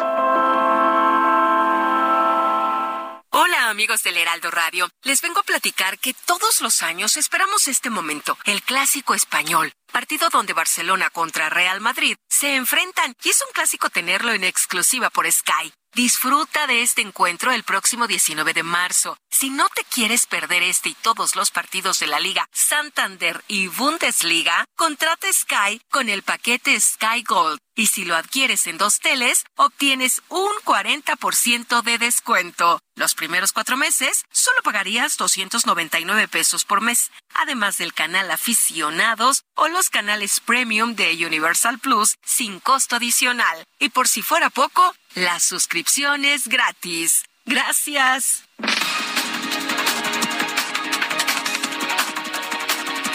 Son las nueve de la mañana con dos minutos. Vamos a un resumen de la información. Esta madrugada la Secretaría de Gobernación publicó en el Diario Oficial de la Federación la segunda parte del llamado Plan B en materia electoral. Se reforman la Ley General de Instituciones y Procedimientos Electorales, la Ley General de Partidos Políticos, la Ley Orgánica del Poder Judicial de la Federación y se expide la Ley General en los medios de impugnación en materia electoral.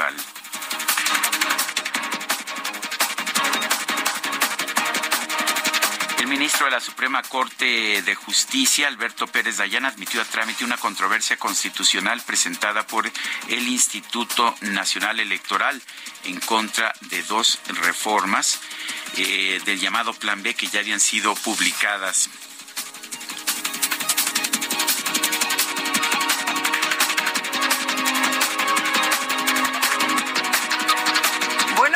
Gobierno federal presentó un nuevo plan de acción para combatir el tráfico de totoaba como parte de los compromisos adquiridos en el marco de la Convención Internacional sobre el Comercio de Especies Amenazadas de Fauna y Flora Silvestres. La red social TikTok se deslindó del reto del clonazepam, el que se duerma al último gana, y al afirmar que no hay evidencia de que esta práctica se haya originado o difundido a través de su plataforma. El Comité de Asuntos Exteriores de la Cámara de Representantes de los Estados Unidos votó a favor de otorgar al presidente Joe Biden la facultad de prohibir la aplicación china a TikTok en todo el país. El procurador general de la Unión Americana, Merrick Garland, aseguró que no se opondría a una iniciativa que permita declarar a los cárteles mexicanos como terroristas. Sin embargo, advirtió que esto podría tener consecuencias negativas en la cooperación entre ambos países. Yo quiero ser como mi papá. Me haré un bigote con la crema de rasurar. Su corbata y sus zapatos me pondré. Sí, sí, y me iré como él. Bueno, ante la euforia que ha generado la llegada de Tesla a México, el gobernador de Nuevo León, Samuel García, compartió un video en TikTok en el que asegura que si tiene un hijo lo nombraría en honor al dueño de la empresa Elon Musk explicó que el nombre completo del niño sería Samu Elon García Rodríguez, para que el pueblo de su estado lo conozca como Samuelón. Pobre chamaco. ay, ay, ay. Como mi papá. Con un escobar. Y ahí llega una conclusión. Después de Mariel, que venga el varón, le vamos a poner Samu Elon García Rodríguez. Los gringos le van a decir Samuelon García y mi raza va a decirle Samuelón. El Químico Guerra con Sergio Sarmiento y Lupita Juárez. Yo iba a decir, ay, esos regios, pero no son todos los regios, ¿eh? No, no, no, no, no, no, no, no generalices, imagínate. Bueno. Digo, no vas a hablar mal de todos los químicos, ¿no? Por no, ejemplo. no, no, tampoco, tampoco. Vamos a hablar bien del químico guerra. ¿Cómo te va? Solamente se puede hablar mal del 90% de los regios y del 90% de los químicos. No, no es cierto.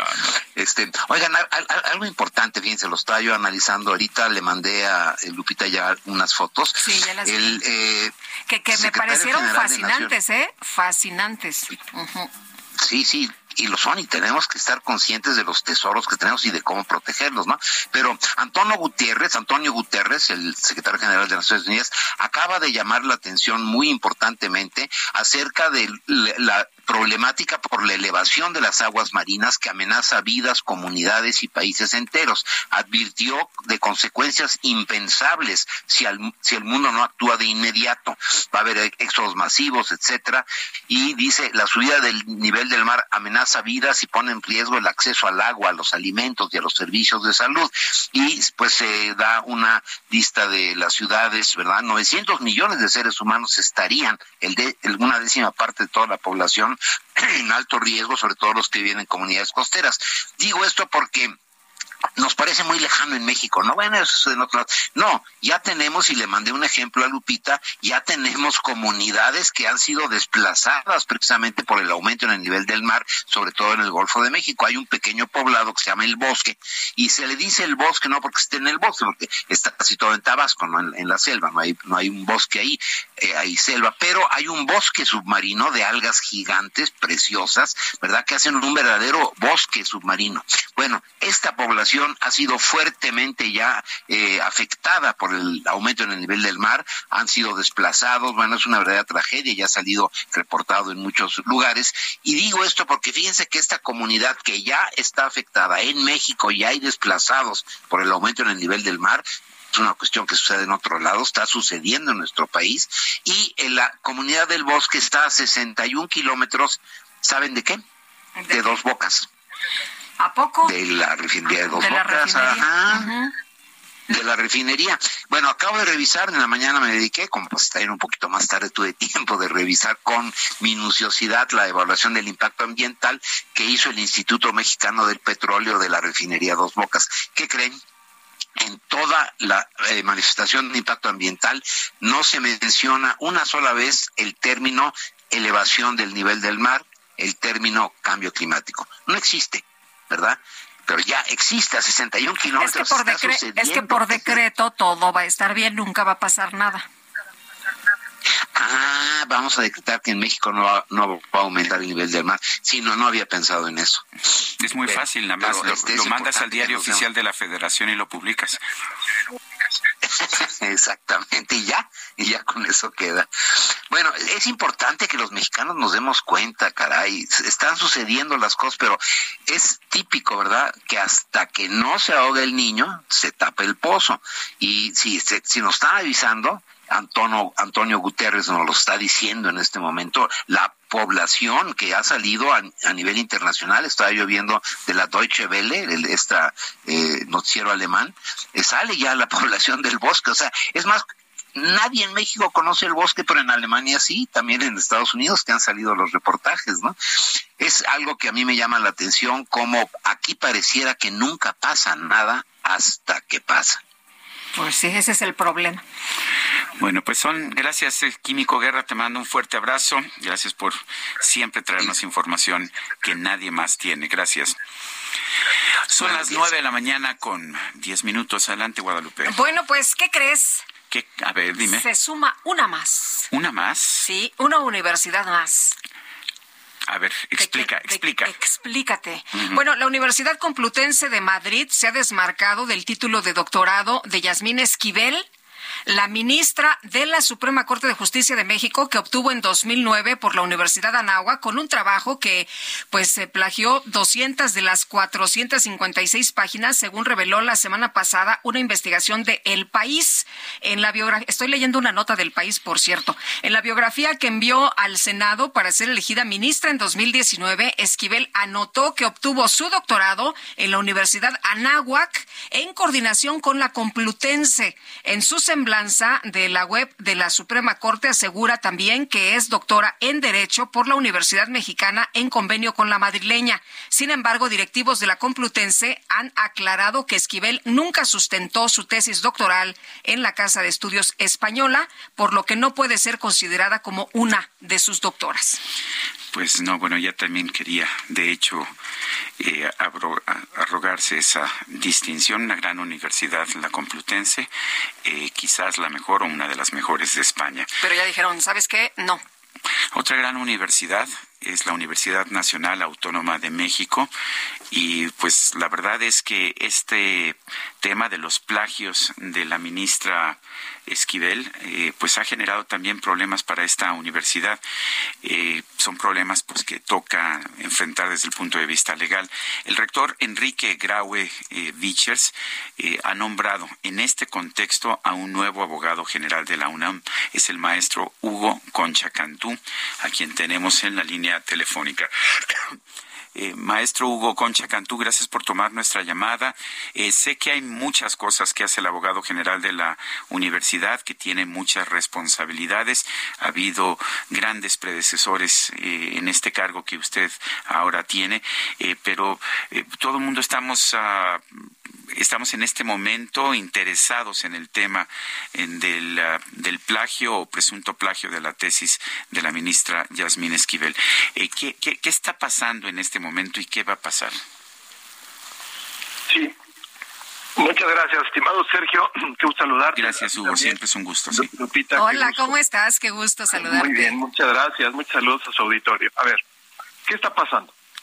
La universidad eh, activó, digamos, a sus órganos, a los órganos que pueden llevar a cabo una valoración académica frente al suceso que se presentó en diciembre de una apropiación indebida de textos. Y básicamente el rector eh, convocó a un comité que se llama el Comité Universitario de Ética, integrado por personas de alto prestigio académico, para que llevaran a cabo toda una valoración académica y eventualmente emitieran un dictamen sobre los hechos ocurridos. Obviamente esto respetando distintos eh, pues elementos de un debido proceso, sobre todo dejando ejercer sus derechos y sus defensas, digamos, a las partes involucradas, abriéndoles para que presentaran evidencias eh, y alegatos, etcétera, etcétera. Este Comité Universitario de Ética, una vez que llegara a su fin, emitiría un dictamen técnico para que ya los órganos correspondientes valoraran qué es lo que correspondía y llegar a una resolución final. Ese es un poco el camino académico eh, que la universidad persigue. Oye, pero esto no significa que, que se limite a este comité y ya no pueda seguir haciendo la investigación. A ver, sí. Eh, frente a esta situación, se judicializó. Una de las partes, como ustedes muy bien saben, interpuso un juicio de amparo. Y el juicio de amparo, que es un juicio hecho para proteger nuestros derechos, pues trae una medida cautelar, que es la famosa suspensión, que está pensada para que los daños eh, probables que se le están cometiendo a una persona no continúen llevándose a cabo. Esta suspensión provisional estableció dos cosas. Estableció que la universidad, ninguna de sus autoridades, podía emitir ninguna opinión, juicio, declaración, conferencia de prensa. Y por otro lado, la suspensión provisional también dijo que el Comité Universitario de Ética no podía llegar a una, no podía emitir su resolución final, su, su dictamen. Esto a través de una queja que presentó la universidad ante un tribunal colegiado, se modificó. La primera parte, la parte de, de que no podían hablar las autoridades, esa se eliminó y se quedó la segunda parte. Y ahora, el día de ayer, una suspensión definitiva que hace la juez, se mantiene esa, esa esa, ese mandato de que el Comité Universitario de Ética no puede, mientras se lleva a cabo el juicio de amparo, llegar a su resolución final. Ojo, porque sí puede trabajar. De hecho, el Comité Universitario de Ética ha continuado llevando a cabo sus labores. Eso es, ese es un dato muy importante porque la universidad está prácticamente lista para seguir con este, con, con, con, lo que tiene que hacer en esta valoración académica y llegar a donde tiene que llegar. Pero al judicializarse, digamos que el juego cambia y ahora lo que tenemos que hacer es buscar todos los medios legales que estén a nuestro alcance, pues justamente para entrar a lo que se llama esta batalla legal, ¿no? Y ahí es donde estamos. Y la universidad, pues lo que va a continuar haciendo. Eh, Hugo, ¿le hace daño a la universidad esto? un abogado anterior dijo que, pues que la universidad no podía hacer nada, pero ha habido voces disidentes. ¿Qué tanto te has podido meter tú en la parte legal? Dejemos de lado lo del comité de ética. ¿Se puede o no retirar un título concedido hace 35 años? Sí, yo, yo lo contestaré quizás de una forma un poquito distinta. Eh, sí existe la posibilidad de llegar a eso, sí, sí lo existe, y para eso están estos órganos académicos haciendo el trabajo al cual me he referido. Lo que quizá no se, no se dijo de la manera más, eh, ¿cómo puedo decirlo? Eh, más clara o más certera en su momento es que no había una facultad sobre cuando esto estaba claramente eh, en, en la Escuela de Estudios Superiores de Aragón, ¿no? Este, pues que no había una facultad obvia, clara, explícita de que una autoridad A es la que dice quito un título. Y debe de ser así porque la universidad, es decir, no existe, esto no se previó de esa manera porque todos los que hemos estado en la comunidad de la UNAM, como estudiantes, como personal académico, como autoridades, pues sabemos lo compleja que es la universidad. Y la universidad intenta que todos estos tipos de procedimientos se llevan a cabo a través de distintos órganos, muchos de ellos colegiados, representativos, para llevar a, estas a esta situación. La verdad es que esa facultad explícita, así directa, pues como tal no la hay, y por eso justamente eh, se tuvo que buscar cuáles eran los órganos universitarios que sí pueden llevar a cabo esta valoración y eventualmente emitir su opinión. Ahora, también hay que decir esto, para que esta, pues, ¿cómo podría decir?, falta de claridad eh, normativa no vuelva a ocurrir, no solo se está llevando a cabo esta valoración, sino que además el señor rector está enviando un conjunto de propuestas o enviará próximamente un conjunto de propuestas de actualización normativa, también a las instancias que le toca hacer esto en la universidad, para justamente que esto, eso sí, garantizarlo, va a ser una situación que no se va a poder volver a presentar en la universidad. Hugo Concha, como siempre, gracias por conversar con nosotros. Ah, felicidades por el cargo de abogado general y estaremos al pendiente. Eh, espero que pues que todo salga bien en este tema que tiene preocupado a todo el país. Gracias y un fuerte abrazo. Gracias, querido Sergio. Hasta luego. Bueno, y vámonos no, a los deportes, ¿a ¿no? Ah, a los deportes, a la micro. A la micro, Sí. ya, ya viene la Hazle micro. la parada. Le hago la parada. Oiga, ¿cómo es este? ¿Cómo va la del taxi? Ah, no me acuerdo muy bien, pero en fin, vamos mejor con Julio Romero. wanna tell me how to live my life.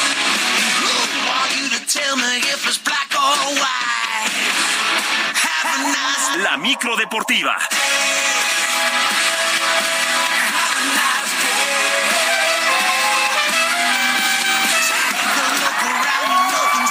Joven.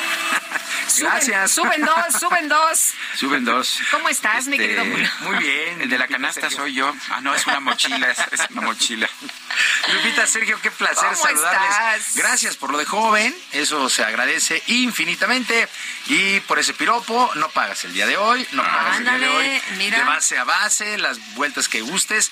Igual que Bon Jovi, Bon Jovi que está cumpliendo años, También. este chamacón de New Jersey, le mandamos un abrazo. Tampoco pagas, mi querido John, donde quiera, a donde quiera que vayas. El día de hoy es totalmente gratis la micro deportiva para John Bon Jovi, así es que felicidades.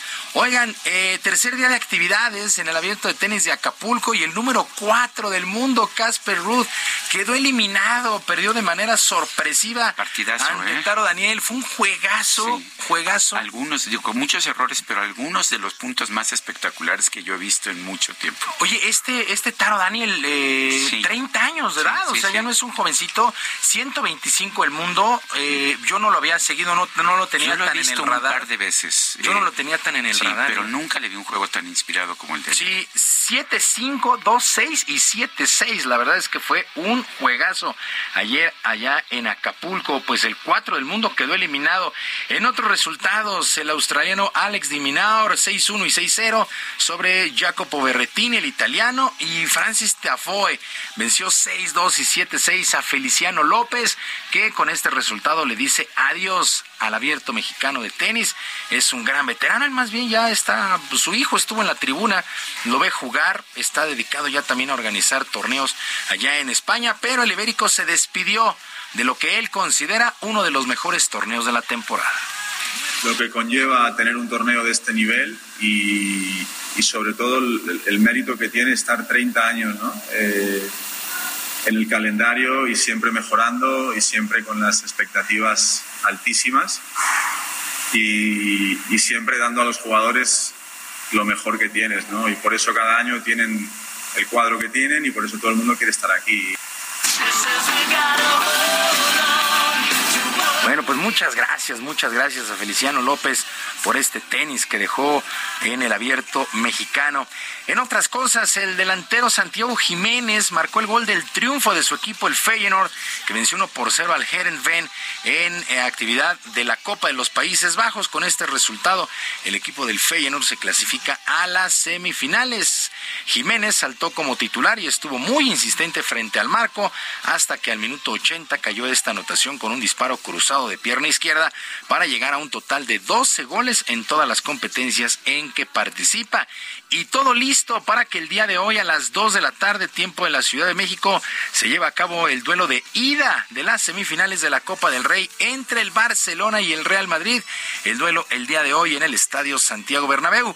Por lo pronto, Carlo Ancelotti, técnico del Madrid, quiere aprovechar al máximo la condición de local para no complicar la eliminatoria cerca de, ganar, estamos muy cerca de ganar una competición que es importante para nosotros. Eh, entonces, eh, por cierto, vamos a competir. No es, mañana no es el partido decisivo, pero mañana podemos tomar ventaja. Bueno, y Xavi, entrenador del Barça, aseguró que no quiere engañar a nadie, por lo menos en este compromiso, ya que llegan un tanto golpeados tras ser eliminados en Europa League y perder la semana pasada en la liga.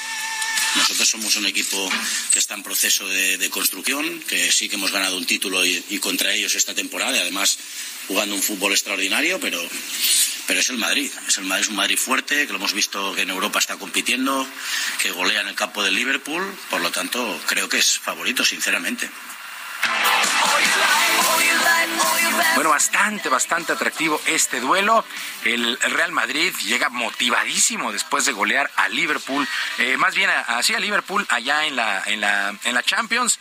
Y pues el Barcelona quedó eliminado en Europa League por el Manchester United. Así es que ah, muy atractivo, muy atractivo este duelo a las 2 de la tarde. Y en un comunicado, la Conmebol recordó que los equipos que pertenecen a la CONCACAF, que no tienen todavía su pase directo a la próxima edición de la Copa América. Serán un total de seis representativos de la CONCACAF y deberán buscar su boleto en la próxima Nations League, donde los cuatro ganadores de los cuartos de final lograrán calificar. En teoría, el tricolor que dirige ahora Diego Coca, pues no deberá tener ningún problema para llegar a las semifinales. Y la campeona olímpica María del Rosario Espinosa fue presentada como la nueva entrenadora de la selección mexicana de para taekwondo. La sinaloense ya había colaborado con los deportistas de esta disciplina en los Juegos Olímpicos de Tokio 2020, pero solamente con algunos detalles. A partir de ahora ya lo hará de manera permanente. Me hace mucha ilusión el ver ahora a los chicos estar en lo más alto, el, como se los mencionaba, si el deporte a mí me transformó la vida, eh, poder transformarle la vida a, los chicos de para taekwondo al, al, deporte adaptado, creo que es todavía el doble y yo sueño con eso, el que ellos se suban a lo más alto, a lo más alto de un campeonato del mundo, de unos Juegos para Panamericanos y de unos Juegos Paralímpicos.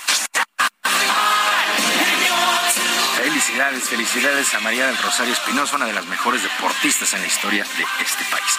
Sergio Lupita, amigos del auditorio, la información deportiva este jueves. Que tengan todos un extraordinario día. Gracias, mi querido Julio. Muy buenos días. Saludos. Y que conste que no pagó hoy, ¿eh? No, no pagas. Muy bien. Y es más, te vamos a prestar hasta la cubeta al lado del conductor. Hombre de lujo.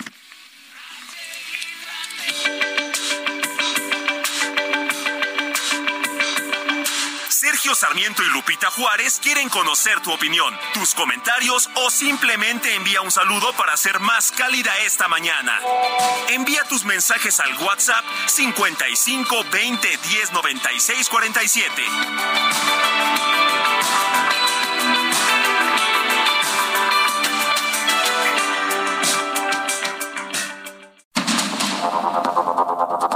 Continuamos con Sergio Sarmiento y Lupita Juárez por el Heraldo Radio.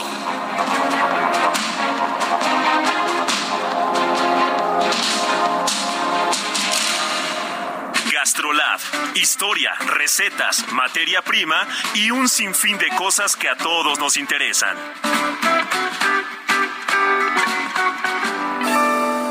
Amigos del Heraldo Radio? Soy el chef Israel Arechiga de Gastrolab y el día de hoy tengo una receta bárbara de unos tamales de lote hechos en olla express. Vamos a requerir seis piezas de lote con todo y hoja, media taza de leche, tres cuartos de taza de azúcar, una cucharada de polvo para hornear, 90 gramos de mantequilla, no margarina y una pizca de sal.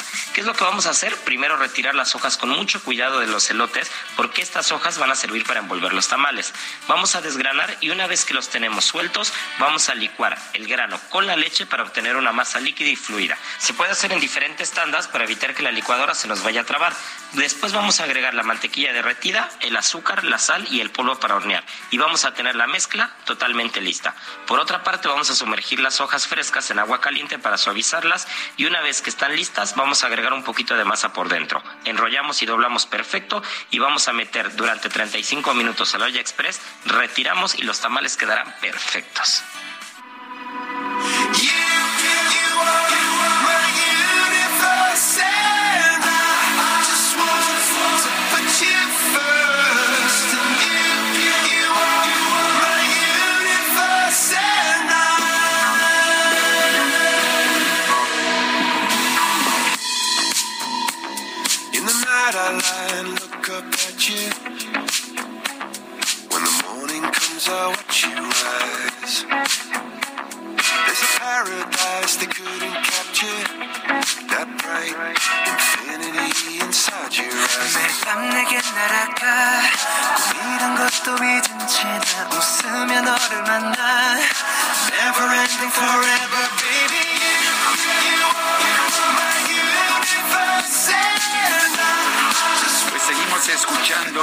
música de Coldplay en el cumpleaños de Chris Martin. Esto se llama My Universe.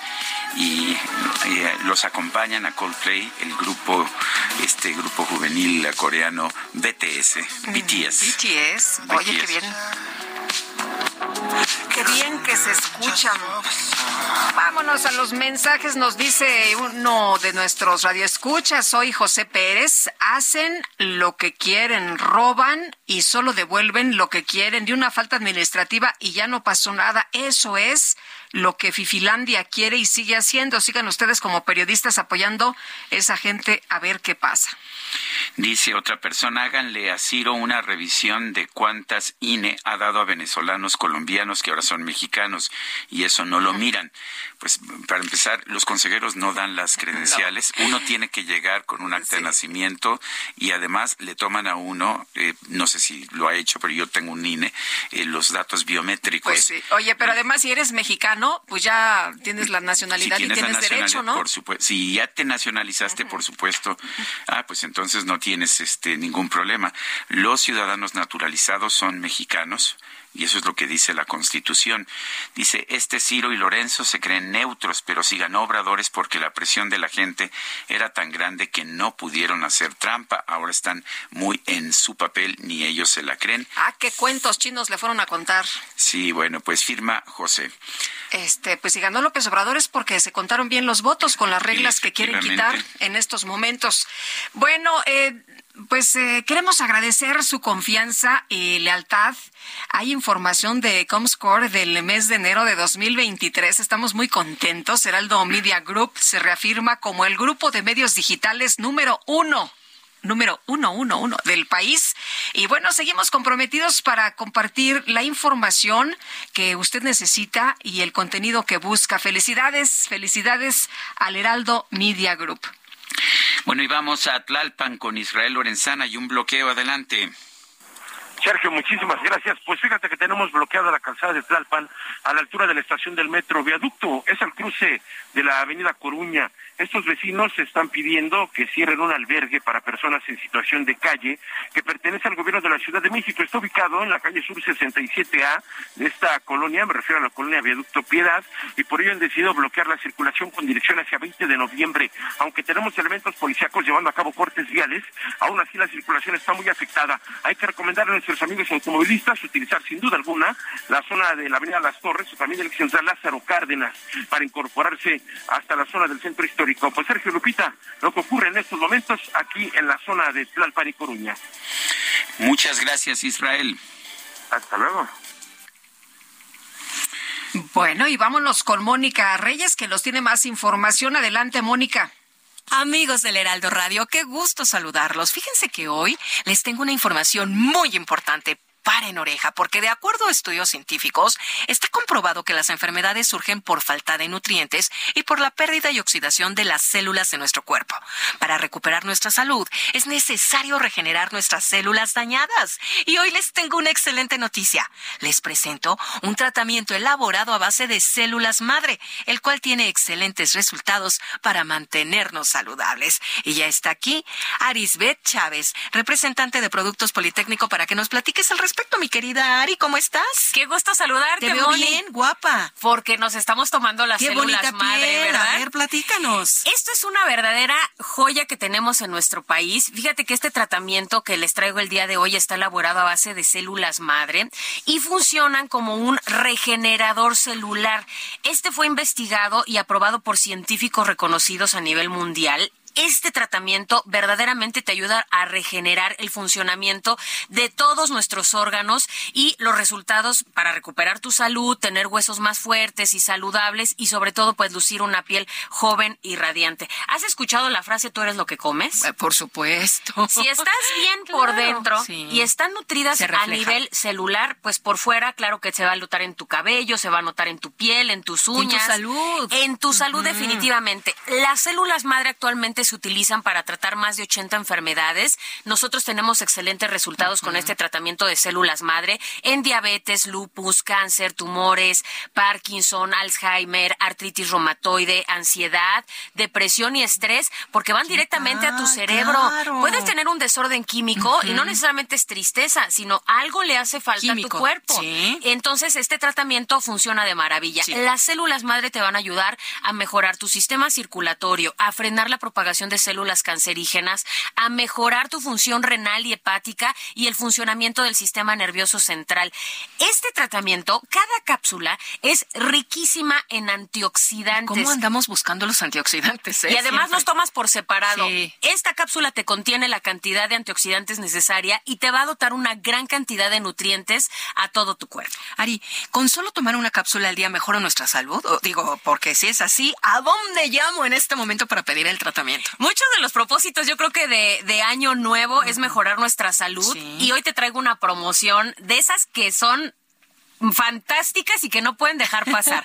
Pero el número, a ver. Tienen que comunicarse al 55 56 49 44 44. Mi sugerencia es que vaya marcando y aparte el suyo. 55 56 49 44 44. Fíjate, les vamos a enviar hasta la puerta de su casa un tratamiento de 12 meses a un precio especial. Esto quiere decir un año completo, una dotación completa de células madre para un año. Y eso no es todo. Les vamos a mandar de regalo un kit de belleza.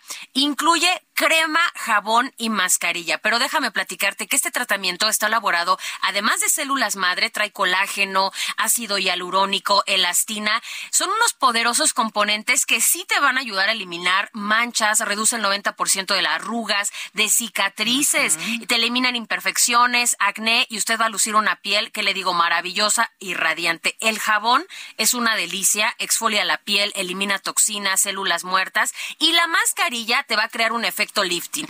Si esto no es suficiente, también les voy a enviar un regalo, un masajeador que elimina dolor, estrés, tiene diferentes intensidades de masaje, luz infrarroja y además una bocina Bluetooth. Y si marca ahorita al teléfono 55 56 49 44 44, te voy a dar un 2 por 1 en los regalos. ¿Qué tal? O sea, doble paquete. Doble paquete, Para solamente van a pagar uno, sí. Vienen dos años de células más doble de los regalos, por eso tienen que aprovechar y marcar ya. El teléfono, Sí. 55 56 49 44 44. Ya me lo aprendí. Reciba dos tratamientos al precio de uno. Llame en este momento. Muchas gracias, Ari. Gracias. Regresamos aquí al Heraldo Radio. Bueno, y vamos, a, vamos con otros temas. Tenemos en la línea telefónica a Antonio Bautista, coeditor de Estados en el Heraldo de México. Adelante, Antonio, ¿qué nos tienes esta mañana? Sergio Lupita, buenos días. Este lunes, pobladores del municipio de Apan Hidalgo intentaron linchar a un presunto delincuente acusado de robo de ganado. Un campesino adulto mayor, habitante de la comunidad de San Juan Ixtilimaco, señaló a una persona de 25 años como quien intentó sustraer su ganado por lo que los vecinos lo retuvieron e intentaron hacer justicia por su propia mano porque aseguran que son constantes los robos de animales. Finalmente, los pobladores aceptaron entregar el presunto ladrón a la Secretaría de Seguridad Pública local. La ganadería es una pieza clave del sector primario del país con un valor superior a los 235 mil millones de pesos y genera empleo para más de dos millones de personas y familias. Es una actividad que no está exenta de sufrir los estragos de la inseguridad y los ataques de la delincuencia, como el, robo de ganado, que es tipificado como avigiato y lo comete quien se apodera de una o más piezas de o más cabezas de ganado sin consentimiento de su legítimo propietario. Los estados productores de res del país son Veracruz y Jalisco, seguido de Chiapas, Sinaloa y Baja California. Organizaciones ganaderas de al menos 15 entidades que se dedican a la producción de caballos, vacas, borregos y becerros, los principales animales que son sustraídos y robados, han denunciado un repunte en los últimos dos años. Sin embargo, de acuerdo con cifras del Secretariado Ejecutivo del Sistema Nacional de Seguridad Pública de 2015 a 2022, este delito ha bajado. En lo que va de la actual administración, se han abierto 15.648 carpetas de investigación en el país por este delito. Del total, 33% de los casos se concentran en tres entidades, Tabasco, Veracruz y el Estado de México. En los últimos cuatro años, Tabasco ha encabezado la lista de entidades con mayor incidencia de este delito, con un promedio de 600 casos al año. Eh, cuatro de los 17 municipios de la entidad concentran la mayor cifra de carpetas por este delito. Macuspana, Huimanguillo, Condoacán y Nacajuca. Tabasco también destaca como la entidad con más robos por millón de habitantes, con 989 casos, seguido de Aguascalientes con 590 y Zacatecas con 377. De acuerdo con las autoridades estatales de Tabasco, hay cuatro bandas detectadas que se dedican a amagar a los campesinos para apoderarse de las reses, principalmente en la zona de Macuspana, que se dedica a la crianza bovina. Pero el robo de ganado no se limita al campo o a los centros de engorda. Eh, también se comete cuando los animales son transportados, los transportistas son asaltados cuando el ganado es llevado de una ciudad a otra, o cuando llevan el producto ya procesado de los centros de engorda. Y todo esto termina en rastros clandestinos.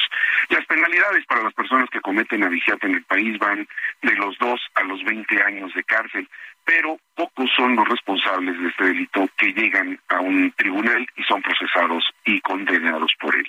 Así el panorama, Sergio Lupita, del robo de ganado en el país. Pues muchas gracias, Antonio Bautista, preocupantes y gracias siempre por tenernos esta información. Gracias, buenos días. Buenos días. Y el gobierno de Zacatecas presentó este miércoles un proyecto para construir un C5 a fin de observar lo que ocurre en los 58 municipios del estado. Mar Hernández, cuéntanos. El gobierno de Zacatecas presentó este miércoles el proyecto para construir en la entidad una red de videovigilancia que puede observar lo que ocurre en los 58 municipios del estado. Las autoridades admitieron que el actual sistema de monitoreo es muy limitado, obsoleto y no está preparado para los niveles de violencia que enfrenta el estado. Se está haciendo todo un análisis de eh, las rutas que en la investigación nos ha llevado de quienes están delinquiendo de las organizaciones de crimen para que podamos lograr este propósito de pacificación. Esta, este proyecto supera, supera con mucho cualquier expectativa y cualquier inversión en muchos años. Les diría que en la historia de Zacatecas no existe eh, antecedente con eh, proyección de inversión alguna o con esta eh, ambición. En la presentación se dio a conocer que el sistema actual de videovigilancia y transmisión de datos presenta múltiples fallas, entre ellas la filtración de información confidencial. Cuando arribamos hace más de un año al C5 actual, C4, eh, detectamos una serie de deficiencias, una serie de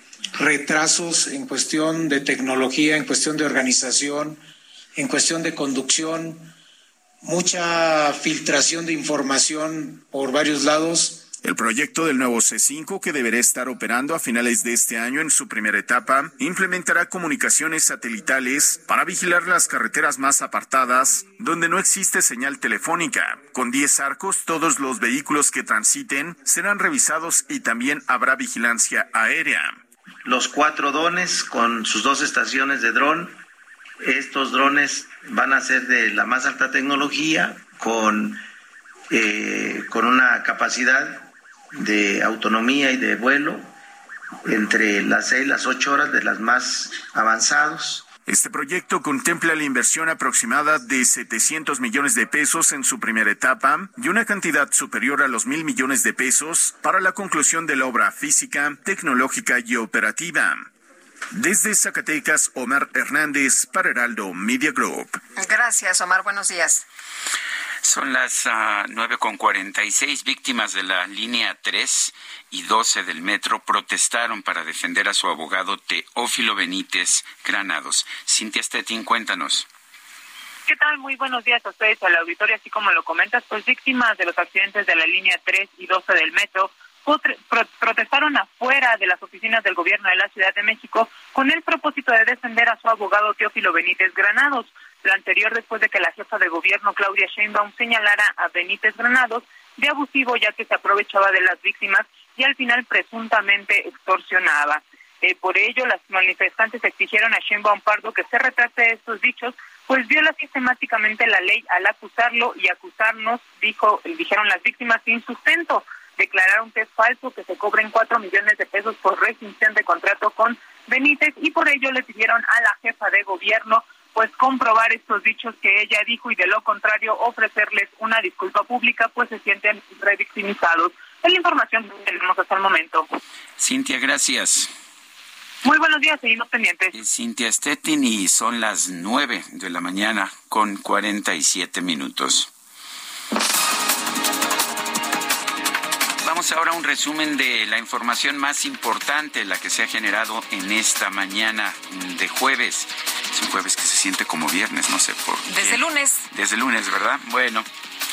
Bueno, pues será porque me voy al abierto de tenis. ¡Ah, qué delicia! Bueno, el presidente Andrés Manuel López Obrador informó que este miércoles sostuvo conversaciones con sus homólogos de Brasil, Argentina, Colombia y Cuba para impulsar un acuerdo económico comercial entre los países de Latinoamérica.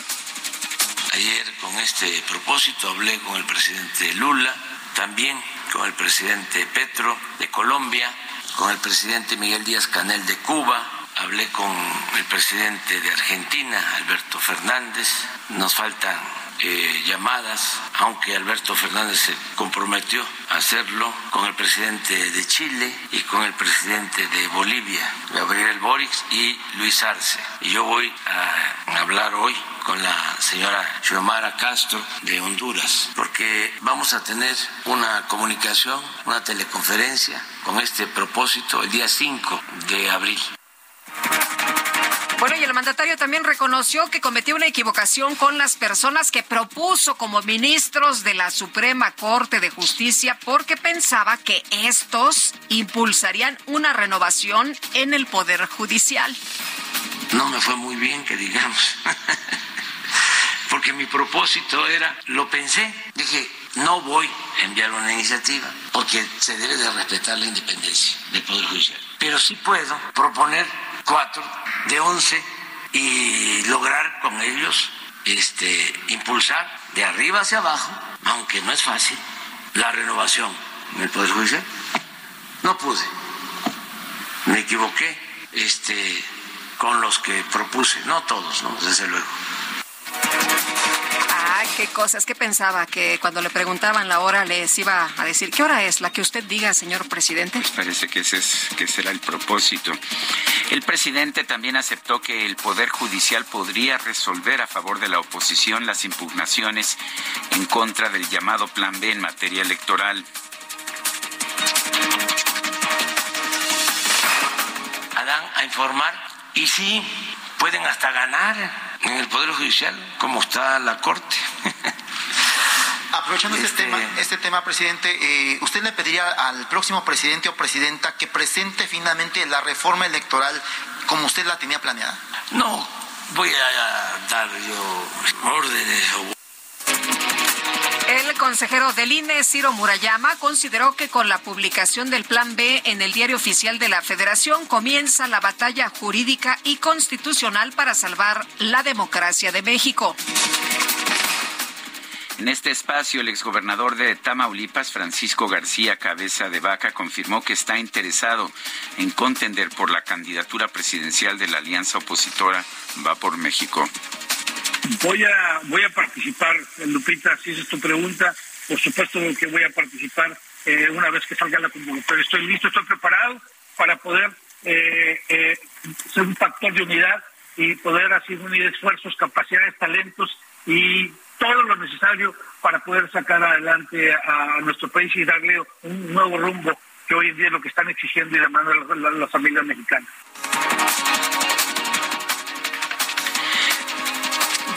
Bueno, y en este espacio, el exgobernador de Tamaulipas, Francisco García Cabeza de Vaca, pues ya había confirmado Sí. esto que le preguntamos hoy muy temprano y dijo, pues sí, sí voy.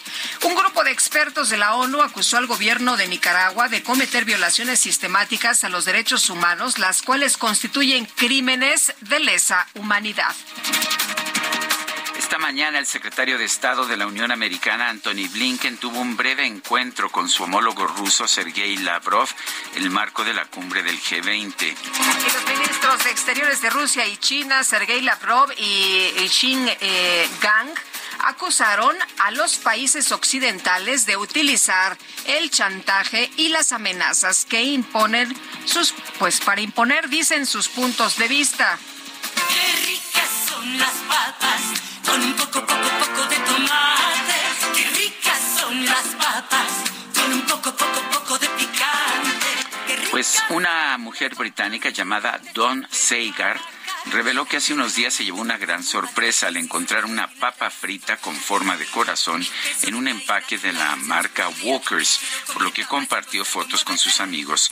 Horas después recibió muchos mensajes avisándole que la empresa de frituras tenía una promoción por el día de San Valentín para entregar el equivalente a dos millones de pesos a quien encontrara una papa con forma de corazón.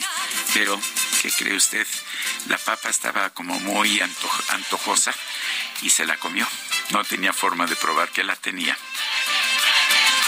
Si yo fuera de empresa, de todas formas, con las fotos y los mensajes, le hubiera dado la recompensa. Qué ricas son las papas con un poco, poco, poco de tomate. Bueno, y Gerardo Galicia, ¿dónde andas? Cuéntanos, ¿qué tal? Muy buenos días. Excelente mañana, Lupita Sergio, zona oriente de la capital y tenemos reporte importante para nuestros amigos que desean utilizar el eje 3 sur. Hay que evitarlo de momento, está completamente bloqueado. Tenemos a padres de familia de una estancia infantil cerrando la circulación a la altura del circuito bicentenario en su tramo Río Churubusco. Así que de preferencia, si se dirigen hacia la zona de Churubusco, hay que buscar la carretera de Zaragoza, el eje 4 sur también puede ser opción, Avenida Canal de Tezontla y como posibles alternativas. Y por lo pronto, el reporte. Muy bien, muchas gracias, Gerardo. Hasta luego. Buenos días. Y Javier Ruiz está en reforma. Adelante. Gracias, Sergio Lupita. Ya con algunos problemas, principalmente para quien deja atrás la calzada de los ministerios, y esto en dirección hacia los ejes 1 y 2 norte, más adelante también llegando al entronque con la avenida Hidalgo. El sentido opuesto, en general, pues el paseo de la reforma presenta buen avance vehicular, entonces es una buena alternativa para quien desea llegar hacia la calzada de Guadalupe o bien para continuar hacia las inmediaciones del circuito interior. De momento, Sergio Lupita, el reporte que tenemos. Muy bien, eh, gracias Javier. Javier Ruiz y... Hasta luego, Javier. ¿Qué crees? Pues, ¿qué pasó? Qué rápido están yendo los, los programas en estos En tiempos. los días y los meses, y Bueno, pues vámonos entonces, que la pasen todos muy bien, disfruten este día y aquí nos escuchamos mañana, los esperamos a las 7 en punto. Hasta entonces, gracias de todo corazón.